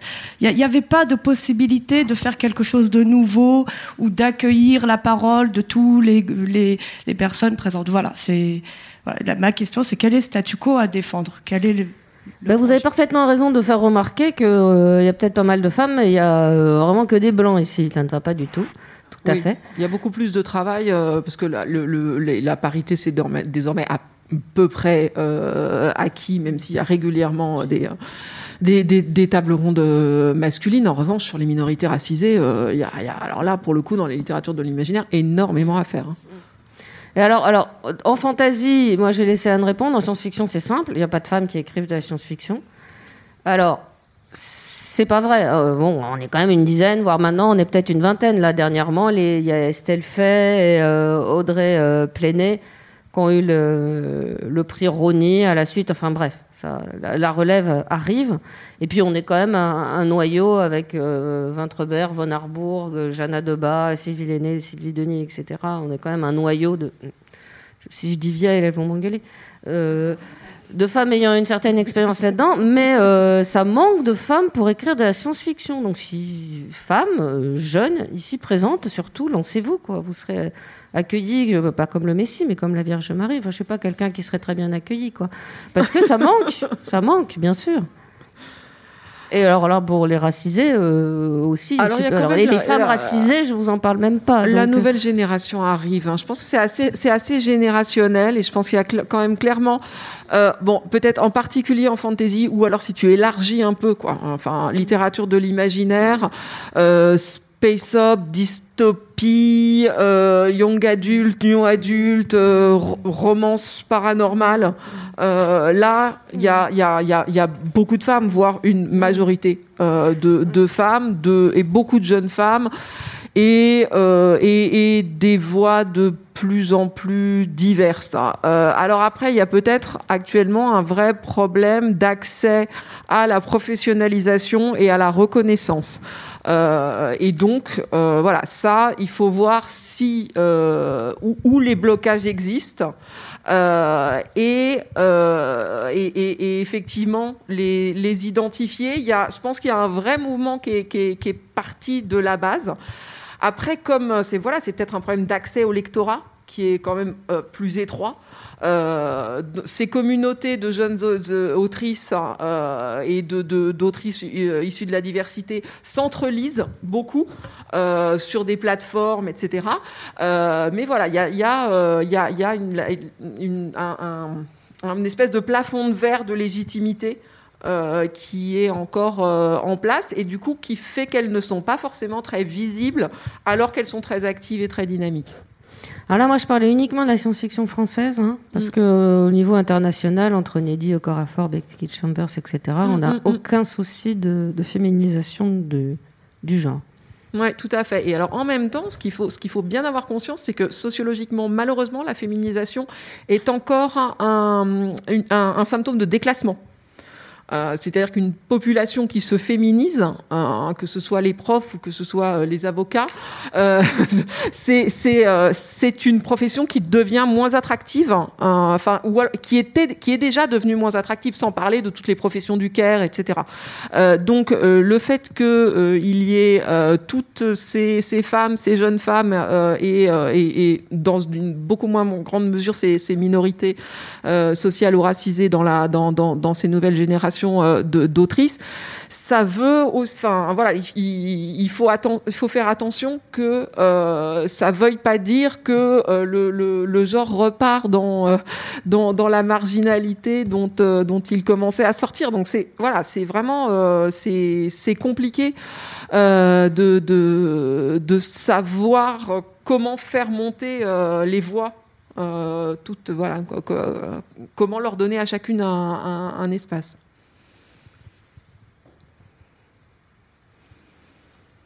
Pas de réaction de la part de Julien? Euh, je voulais rétro-pédaler un peu et retourner sur ce qu'on avait dit sur. Euh, vous aviez parlé un petit peu plus tôt, Anne, de. Hum, c'est ce qu'appelle en fait euh, Yannick Rumpala l'habituation. En mm. lisant de la SF post-apocalyptique, il estime que du coup, on, est, on a presque un effet cathartique et qu'on est trop habitué et que du coup, on est immobile. On ne réagit plus, on ne s'engage plus politiquement. Alors, c'est évidemment très coup près comme affirmation, Qu'est-ce que, vous en pensez en, écho à ce que vous nous avez dit un petit peu plus tôt? Alors, bah, effectivement, je suis du coup pas, d'accord. Alors, bon, c'est une, question qui est vraiment euh, compliquée de savoir si la fiction, en fait, si les consommations culturelles nous écartent de l'action réelle. Euh, c'est, vraiment ça, cette, euh, c'est cette question-là qui est posée et qui est une question qui est posée vraiment régulièrement je sais pas, aux joueurs de jeux vidéo, ou aux gens qui regardent beaucoup de séries télévisées, euh, dont on leur euh, dit euh, qu'ils se, ils, se protègent euh, du réel et que ça constitue une fuite, que ça constitue euh, une, une évasion sur fond d'une grande évolution des théories critiques, ou pour la, vous la faire en deux mots, on est passé de l'idée que le divertissement, c'était l'opium du peuple. donc ça, c'est l'école de Francfort, euh, post-marxiste, hein, euh, entre, entre deux guerres et après-guerre. On est passé de cette, ce divertissement comme opium du peuple à l'idée, au contraire, que le divertissement euh, peut être un outil d'appropriation créative euh, ce qu'on appelle un outil d'empowerment. Donc ça, c'est toutes les théories des, cultural studies, euh, donc qui ont essayé de revaloriser, hein, de dire les, spectateurs de, de, de, soap opéra, par exemple, c'est pas c'est pas des c'est pas des débiles, c'est pas des idiotes, euh, c'est des femmes qui vont prendre leur, leur leur bien là où elles le trouvent et qui en font euh, autre chose que ce que les producteurs avaient euh, au départ euh, prévu pour elles. alors maintenant, la situation ultra-contemporaine, elle est, elle, est, particulière parce que les fictions nous entourent vraiment à un point jamais vu. Euh, C'est-à-dire qu'on baigne euh, dans, un, milieu euh, numérique omniprésent où on a accès à des fictions constamment. On nous en a jamais autant proposé, on n'en a jamais autant consommé. Bah, voilà, c'est toutes les plateformes de visionnage sur lesquelles on est en permanence. On regarde beaucoup plus de séries, on joue beaucoup plus. Euh, et les mécanismes du storytelling euh, ou les mécanismes du jeu de la ludification, du gaming, sont absolument partout dans notre vie, euh, même en dehors hein, des fictions et des jeux, euh, dans notre travail, dans notre, dans notre vie quotidienne, dans nos rapports avec les gens, dans les réseaux sociaux, etc. Donc euh, ça, ça, ça la question, mais du coup, pour moi, y c'est ce que je disais tout à l'heure, il n'y a plus, plus vraiment de raison de faire une différence entre un militantisme virtuel et un militantisme euh, réel, euh, parce que justement, cette frontière-là, elle existe toujours, mais elle est vraiment fine, d'abord parce que c'est aujourd'hui beaucoup les fictions qui créent de l'engagement. Hein, on dit qu'on est engagé dans une fiction parce qu'on y prend part, on s'identifie, on, est passionné, on a de l'enthousiasme et de l'engagement pour ces fictions, et cet engagement-là, il peut se traduire dans la réalité. C'est par exemple tous les mouvements militants dont je parlais euh, tout à l'heure. C'est euh, un, des grands exemples, c'est l'Harry Potter Alliance, qui est une énorme euh, fondation caritative, donc créée par des, fans de Harry Potter autour des, valeurs de, l'œuvre, dont on reparlera peut-être, et, beaucoup de, d'engagements militants. Par exemple, Mélanie Bourda étudie les actions des fans, des fans lesbiennes autour des couples euh, d'héroïnes euh, qu'elles vont euh, apprécier dans, les séries et comment elles mènent des campagnes militantes autour de, du devenir de, ces couples en essayant de faire adopter des chartes, en essayant de faire adopter des lois. donc voilà comment ça, ça passe de la fiction au, réel.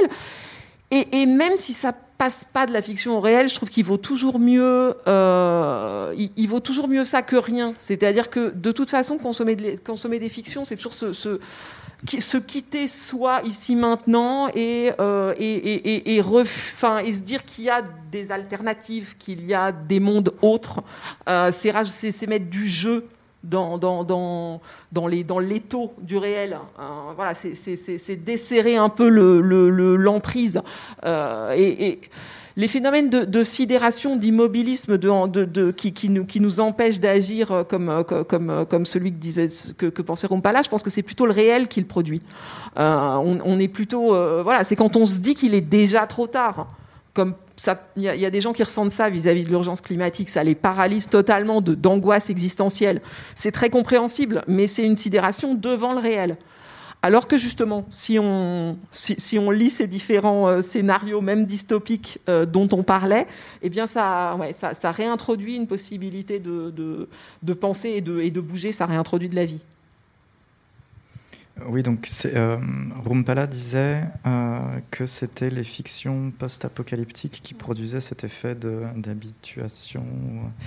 Oui, bah dans ce cas-là, effectivement, je suis complètement d'accord avec Anne. Hein, je pense. Et puis après, je peux parler d'un soupir de soulagement en fait quand les lisant, quand les lisant, on est soulagé de voir qu'on n'en est pas encore là, en fin de compte. Et du coup, mmh. selon lui, là je simplifie, ça empêche un engagement franc. Bon alors, ouais, je sais. Parce que ça rassure. Moi, je pense que pour affirmer ça, là, je vais parler en tant que sociologue, eh ben, il faudrait faire une analyse de la réception des œuvres et de voir et comment on fait pour observer, même sociologiquement, les émotions que les gens éprouvent hein, sur les œuvres. Enfin, c'est très compliqué, hein, je pense, de soutenir ce, type d'argument. Après, voilà, effectivement, la question se pose ben, quel type d'émotions on ressent, on éprouve face à la situation actuelle, euh, réelle, et euh, face euh, aux fictions qu'on est en train de lire. Euh, alors moi, j'ai envie d'introduire presque une idée un peu provocatrice, provocante. Ce serait de dire, mais on a aussi l'impression parfois que le réel devient un récit de science-fiction. Euh, et que euh, la réalité est beaucoup plus surprenante, beaucoup plus folle, beaucoup plus délirante que des récits de science-fiction. Et du coup, ça pose la question, alors si on accepte cette idée que la réalité est devenue science-fiction, qu'est-ce que ça veut dire d'écrire de la science-fiction sur une réalité qui est déjà de la science-fiction, en fait? Alors je sais pas si, si, tu as des idées là-dessus. Ou... Catherine euh, Non, non, j'estime que j'ai dépassé mon temps de parole et je te laisse la parole parce que vraiment, je t'ai pas laissé beaucoup parler.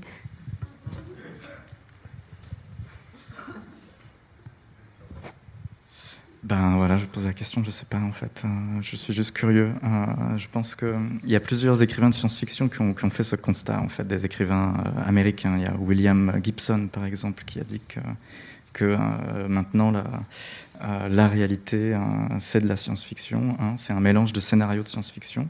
Et du coup, c'est très difficile pour un écrivain de science-fiction de savoir comment se réinventer.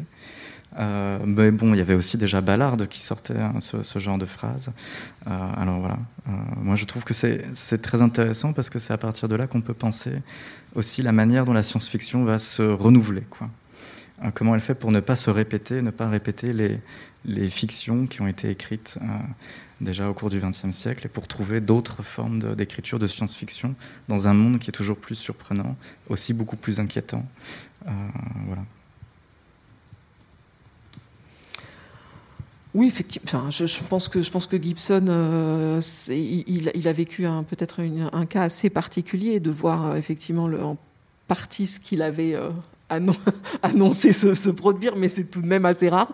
Et, effectivement, et lui, il, il arrivait déjà aussi à un moment de sa carrière où il pouvait plus se renouveler. Je trouve que le renouvellement de la science-fiction, c'est pas, c'est pas tant que ça un problème, parce que justement, il y a l'accélération des temps produit aussi autant de nouvelles choses à, explorer et, euh, et, ces nouvelles, euh, ces nouvelles attentes aussi du public en termes de représentation de la diversité dont on a parlé euh, comme d'éléments politiques sont aussi des pistes de renouvellement intéressantes puisque ça, ça, voilà, ça, ça ouvre à de, de, nouvelles possibilités de personnages, à de nouvelles des, des, des nouveaux mondes euh, possibles, du, du, du, d'un space up euh, renouvelé. Euh, voilà, je pense que c'est, non, la science-fiction n'est. La science-fiction passe son temps à dire qu'elle est morte. En fait, c'est assez curieux.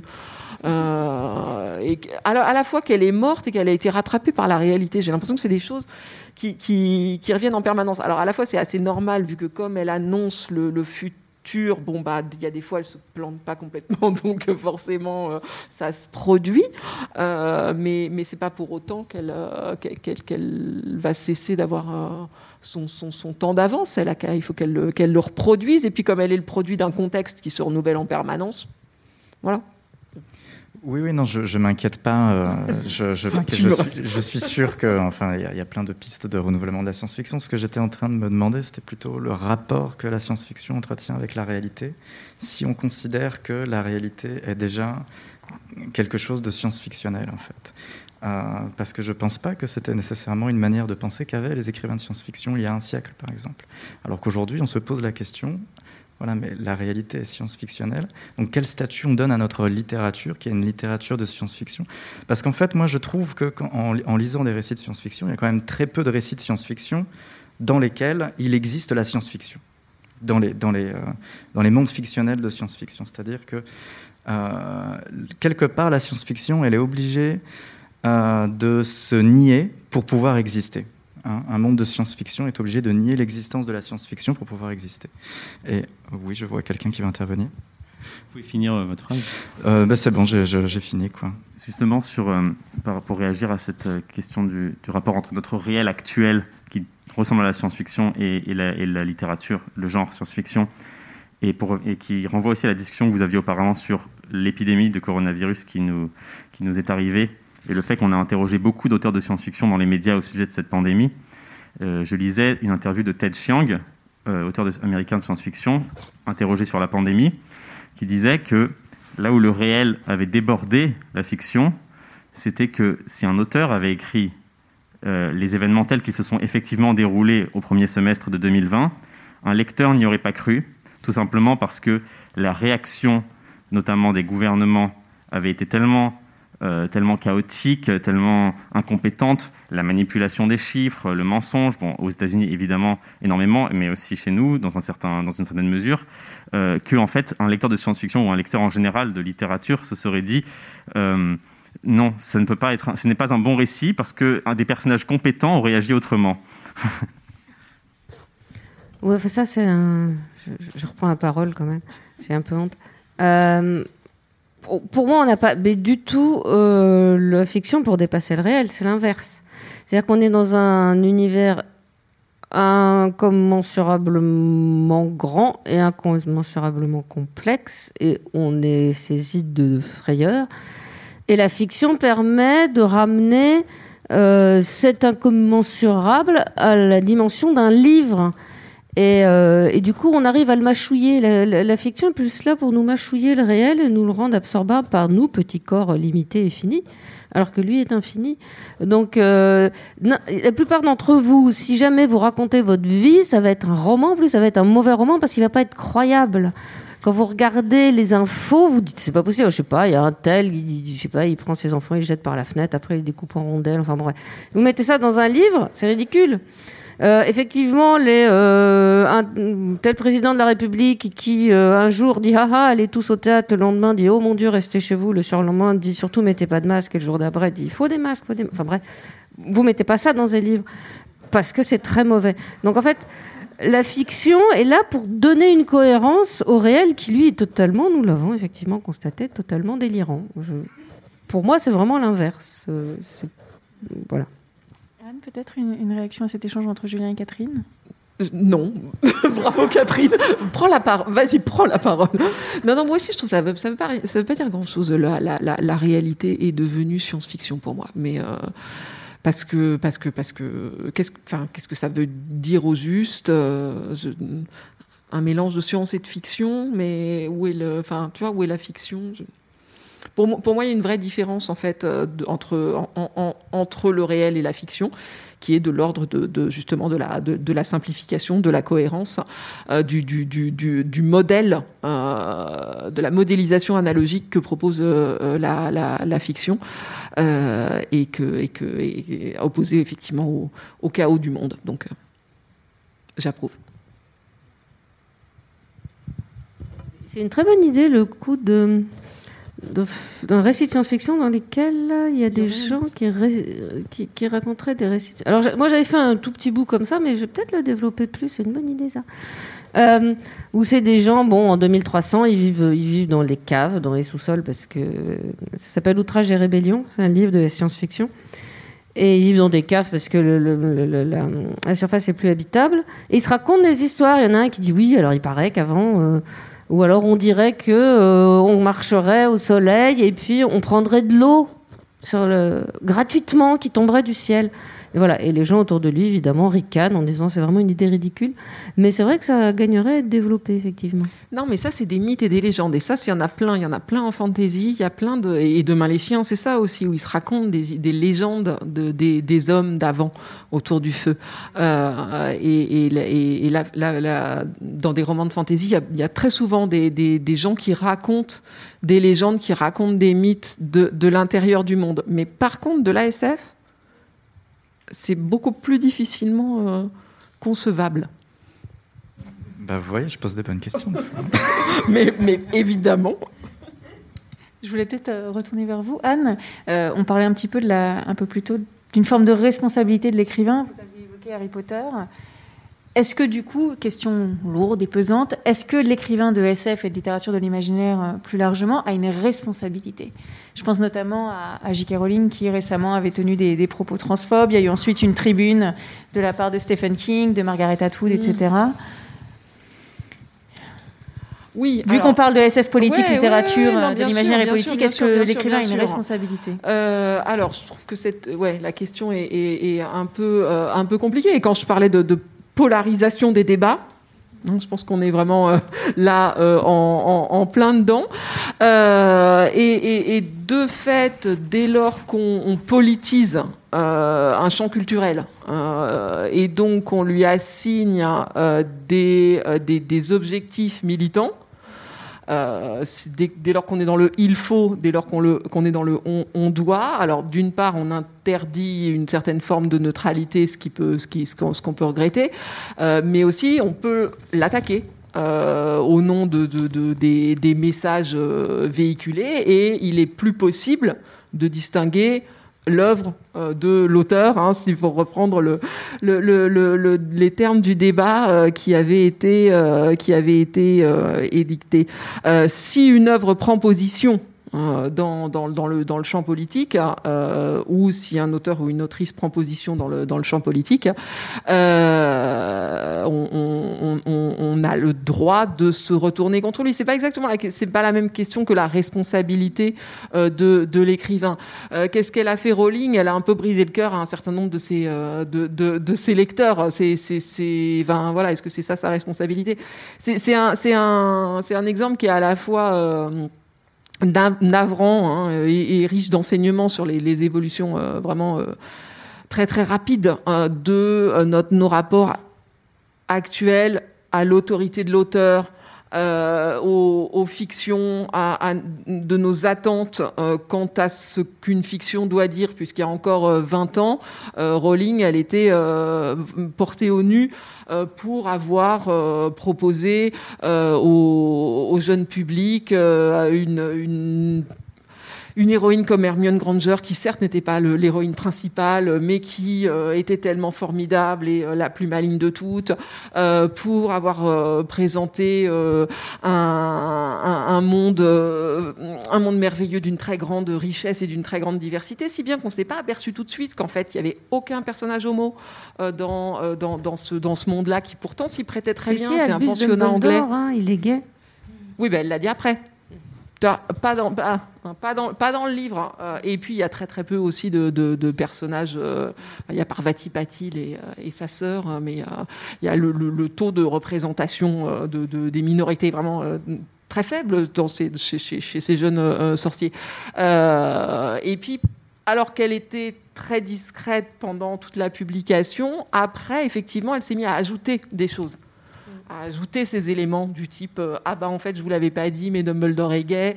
Euh, ou enfin voilà et, et, à, et, à intervenir en tant que personne publique hein, sur le canon euh, de, de, de, de, ces textes antérieurs.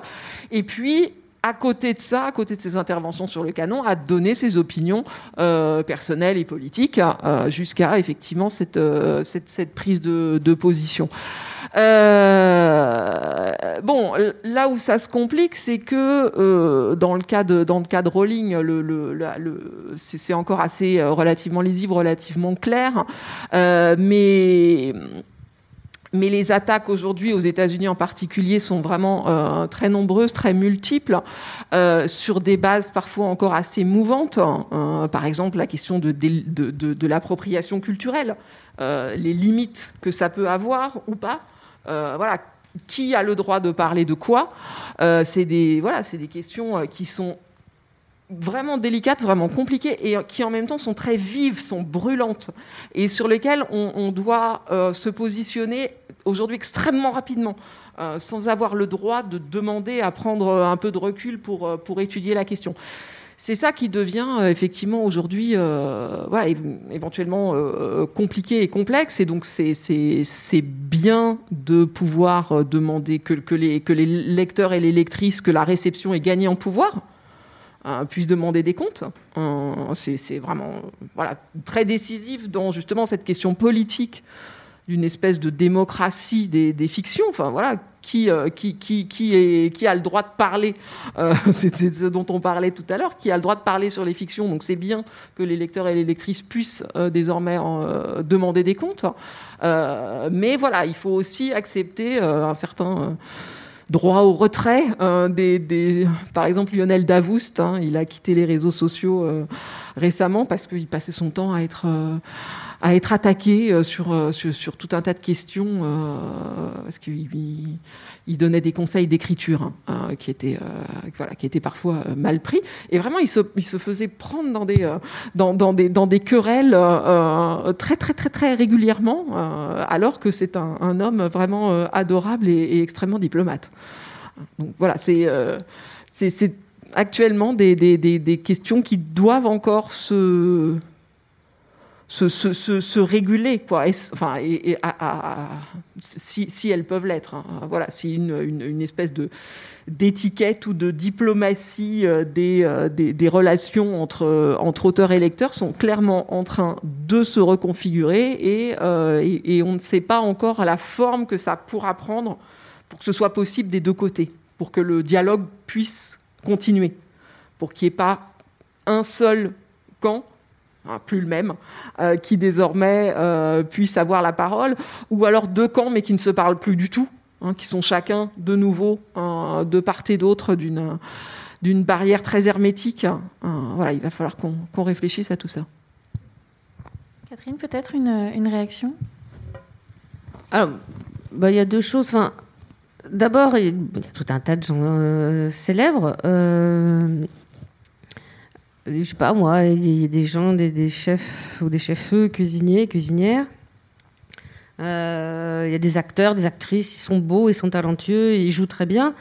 Et puis tout d'un coup, euh, donc ils sont célèbres, ils sont sur le devant de la scène, et on leur tend un micro, on leur dit alors la conjoncture internationale. Alors venez pas vous plaindre si vous répondez n'importe quoi ils peuvent être des flèches, mais pas forcément. Et puis en plus, c'est pas leur boulot. Et c'est pas pour ça qu'ils sont connus. Quant à J.K. Rowling, il y a un moment, c'est une femme qui a écrit des, des, histoires tout à fait fabuleuses sur un petit sorcier blanc qui appartient à une élite et qui va dans une école d'élite. Euh, voilà, ce qu'elle a dit me fait pas tomber de l'armoire. Enfin, Harry Potter, c'est pas. Euh, voilà, on peut remettre en cause Harry Potter.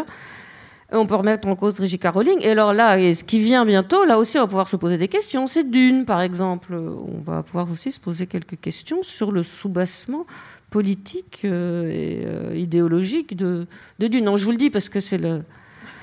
Euh, quand le film réussira, Covid willing, à sortir, ça sera la nouvelle discussion. À mon avis, ça va être chaud aussi.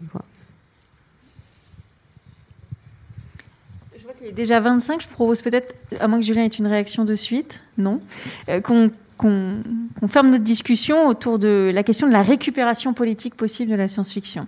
J'avais évoqué en, possible question au début la, Chine notamment qui, a bien compris que la science-fiction pouvait être un, outil à la fois, euh, comme ça a été dit euh, pendant plusieurs réunions du parti, pour véhiculer de la vulgarisation scientifique, mais peut-être aussi mettre en avant différents récits qui, qui, qui fasse une histoire parallèle de la Chine. Alors pas forcément la Chine, mais est-ce qu'il y a à craindre une récupération politique de l'ASF?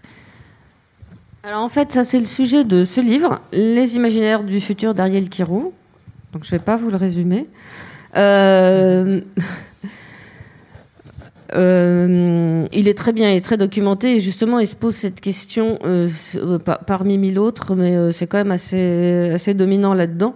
C'est que euh, nos imaginaires, c'est une force, ça peut aussi être une faiblesse. Et il est évident qu'on peut émasculer le pouvoir puissant de remise en question du réel de la science-fiction en en faisant simplement une histoire de storytelling, marketing, pour nous vendre des Kellogg's Cornflakes. Ça, c'est certain. Mais je crois que ça, ça a toujours été, je veux dire, l'histoire n'est qu'une espèce d'entreprise de storytelling écrite par les vainqueurs. Quoi. Donc il faut toujours se méfier, il faut toujours être critique, ça c'est certain. Julien, Anne euh, Alors la récupération de l'ASF, euh, c'est oui, euh, mais ça a toujours existé, je pense. il faut toujours s'en méfier. moi, je pense que ce qui est intéressant dans tous les débats qui animent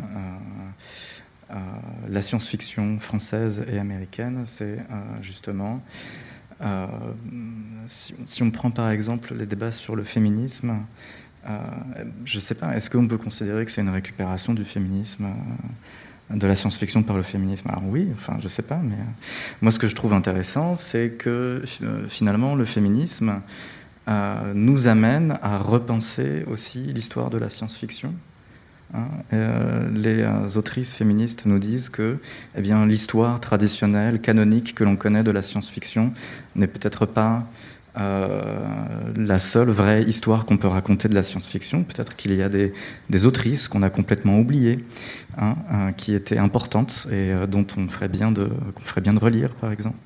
Et donc moi, je trouve que il y a quand même une vertu subversive très forte hein, qui nous invite à relire l'histoire de la science-fiction et à considérer que les auteurs qu'on considérait jusque-là comme des classiques, ben peut-être qu'il y en avait d'autres qui étaient beaucoup plus importants qu'eux. Quoi. Euh, alors moi, je parle de ce point de vue-là euh, parce que j'ai travaillé sur la hard science fiction, qui est quand même considérée comme euh, la science-fiction canonique. et que c'est toujours la première qu'on lit, enfin j'ai le sentiment en tout cas, c'est un peu la première qu'on rencontre et qu'on lit quand on découvre la science-fiction. Euh, alors évidemment il y a ça, puis il y a aussi euh, euh, tous les courants écologistes et tout ça qui, qui investissent la science-fiction. On a évoqué tout à l'heure des récits qui seraient écrits du point de vue des animaux ou des plantes par exemple. Alors la science-fiction est aussi intéressée à, à, ce genre de thématiques. Bon, et alors évidemment, euh, il y a aussi euh, des courants euh, d'extrême droite qui vont se réapproprier la science-fiction, comme les, les sad puppies les rabbit puppies qui ont animé tous les, toutes les cérémonies des Hugo. Et donc, d'une certaine manière, il y a une confrontation entre ces différents courants politiques à, travers la science-fiction et dans le champ de la science-fiction.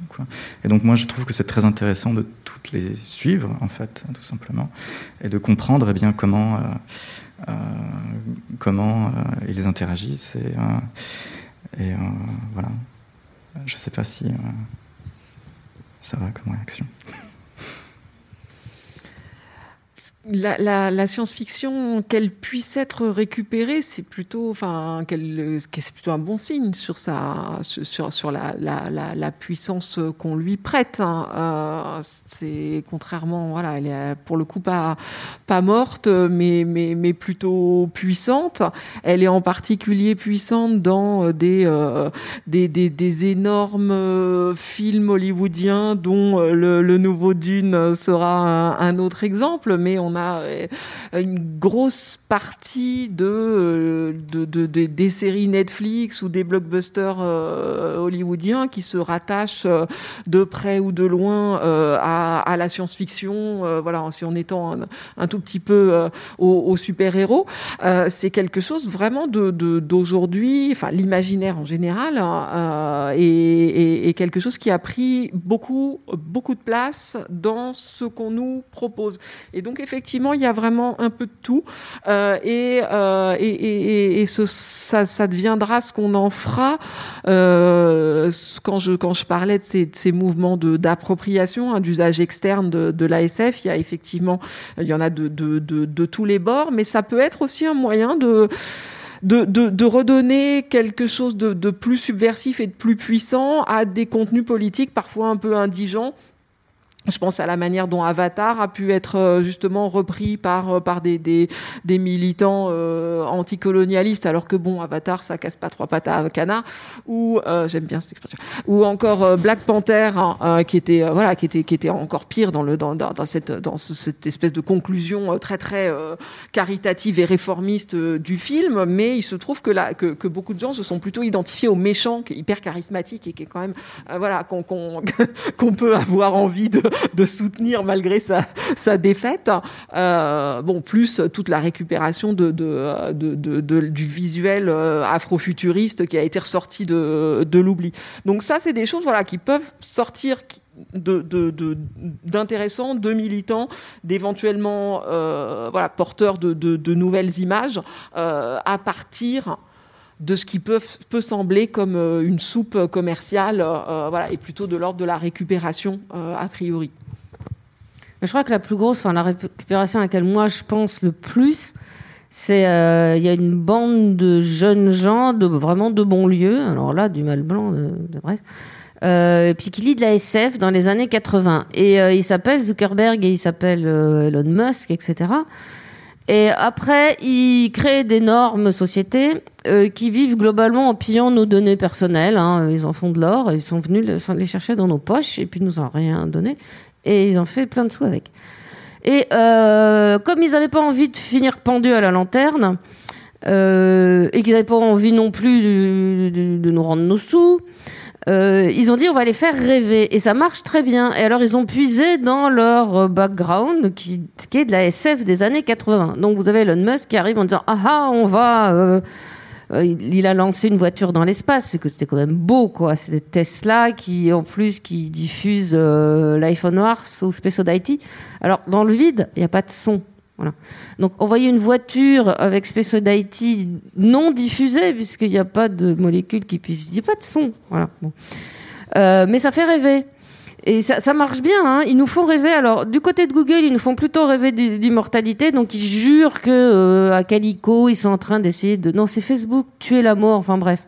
Non, c'est pas ce qu'ils font dans leur, euh, laboratoire. Hein. Mais ils jurent qu'ils essayent de tuer la mort pour tout le monde, bien sûr. Pas que pour les riches.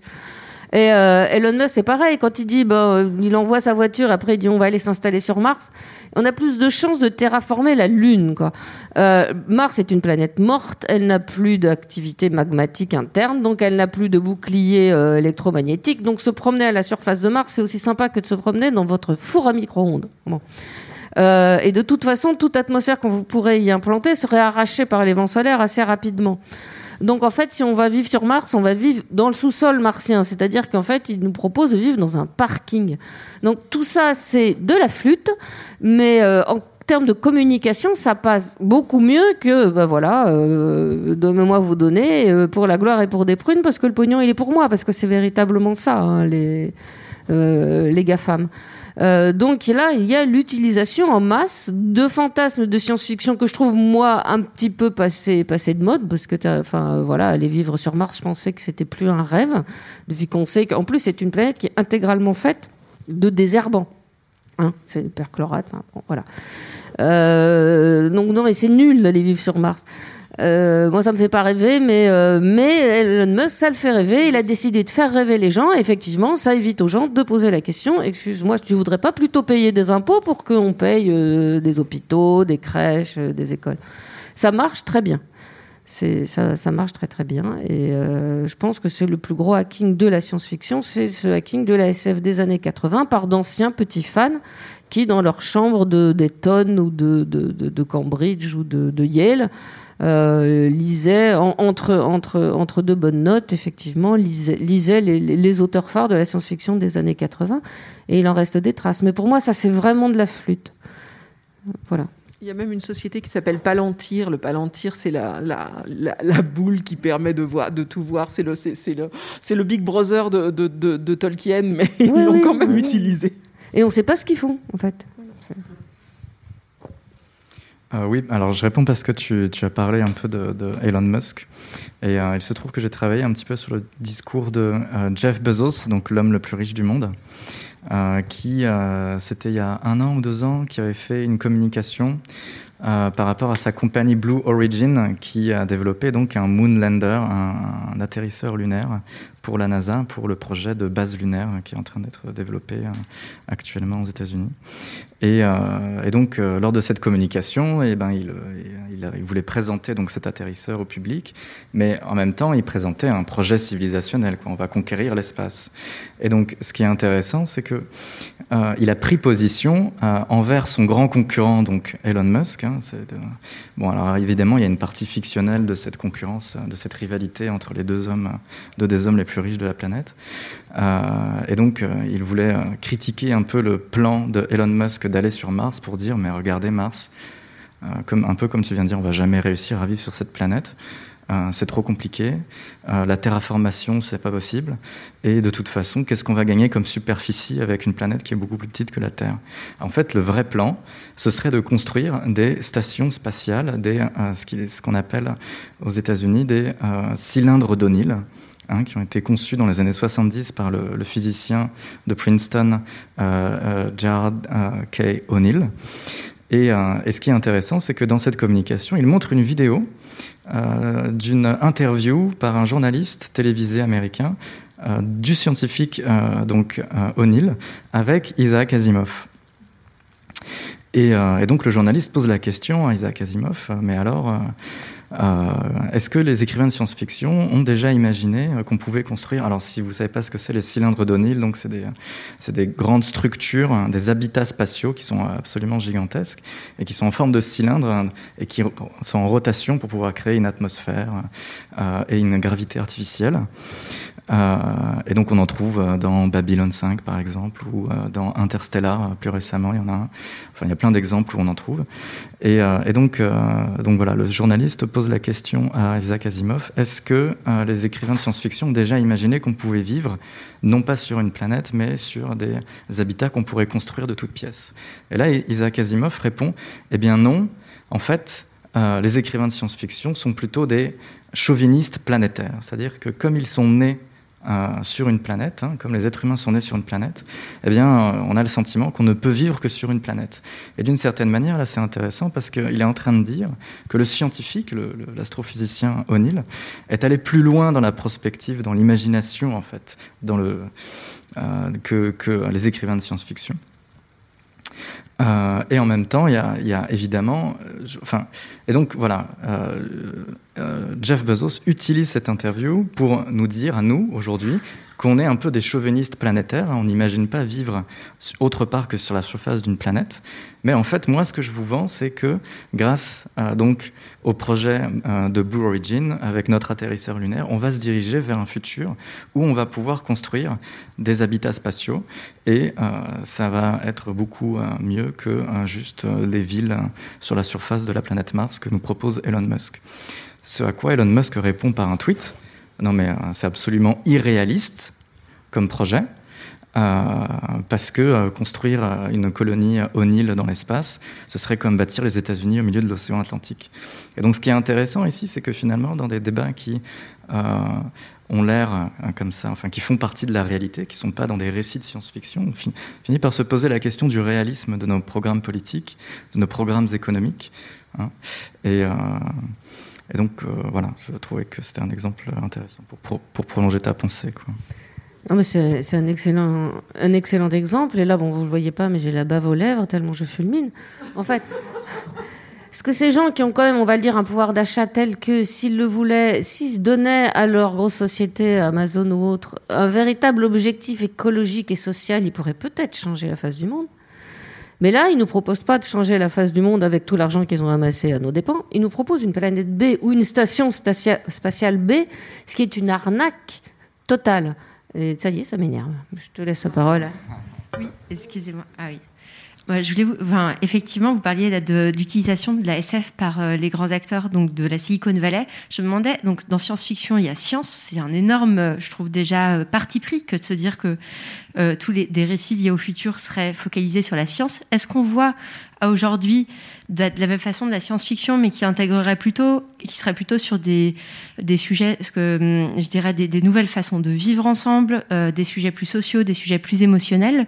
Et de la même façon, est-ce qu'on voit aussi dans la science-fiction plus d'imaginaire qui viendrait de populations non européennes, donc il y aurait des, des partis pris complètement différents et qui soient pour autant destinés au grand public pour pouvoir justement avoir euh, nous aussi, des, imaginaires qui contrebalanceraient euh, ceux, que peuvent euh, promouvoir aujourd'hui les grands acteurs de la Silicon Valley. Oui, oui, il faut aller voir toutes les. Neddy Okorafor, enfin tous justement les auteurs racisés. Il y a de la science-fiction dans absolument tous les pays et il y en a de la très bonne. je suis tout à fait d'accord. Et si vous voulez effectivement une science-fiction qui soit pas justement uniquement scientifique, enfin, bref, le solar punk, il faut aller voir ça aussi. Euh, c'est le mm, do it yourself du punk, mais c'est le do, it with others. C'est le, punk solidaire. Donc c'est le fait d'arrêter de s'appuyer sur la science pour des lendemains qui chantent, mais s'appuyer plutôt sur, euh, sur la, la, solidarité, le faire ensemble et le collectif. Il y a de très bons textes là-dedans aussi, oui, vous limitez effectivement pas du tout. je pense que c'est passéiste, hein, la science-fiction à papa, à base, de, robots et de stations spatiales. Effectivement, l'avenir de la science-fiction va être beaucoup plus ancré dans le collectif, dans l'émotionnel et dans quelque chose de moins froid, en fait. Alors, si je peux juste réagir, euh, je suis tout à fait d'accord avec ce qui vient d'être dit. En même temps, euh, je pense que la science, c'est aussi quelque chose de multiple, hein, de très complexe.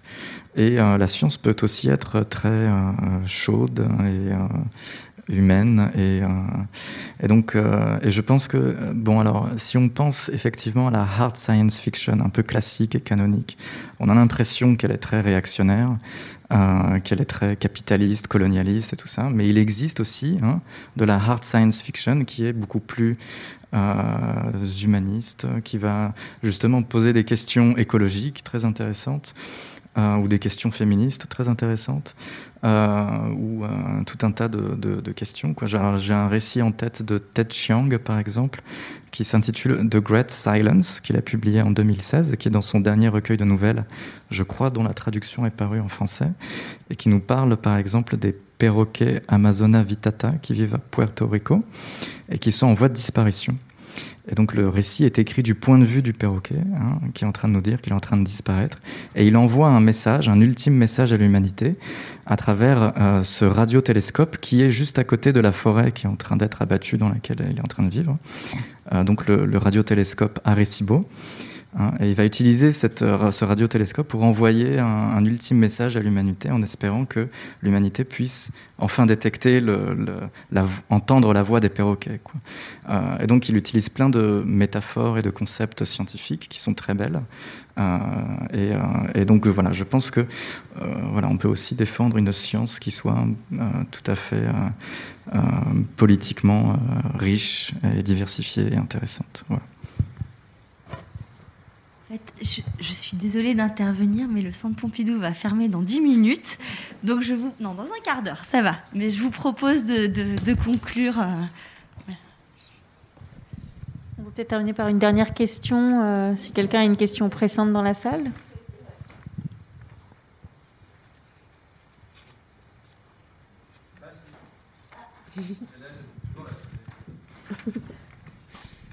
Celle-là, j'aime bien la poser parce qu'elle est toujours euh, un peu pénible. Euh, vous n'avez qu'un seul livre de SF à emporter avec vous, chacun d'entre vous. Lequel c'est? C'est pénible. Celui que j'ai pas encore lu. La fantaisie, ça compte aussi. Ça élargit juste. ça va pas du tout. Non, je pense que si j'emmène Le Seigneur des Anneaux, je l'ai déjà lu mille fois, je vais m'ennuyer à mort. Effectivement, euh, il faudrait que ce soit quelque... une, une liseuse. J'emporte mon Kindle. Et, et son chargeur.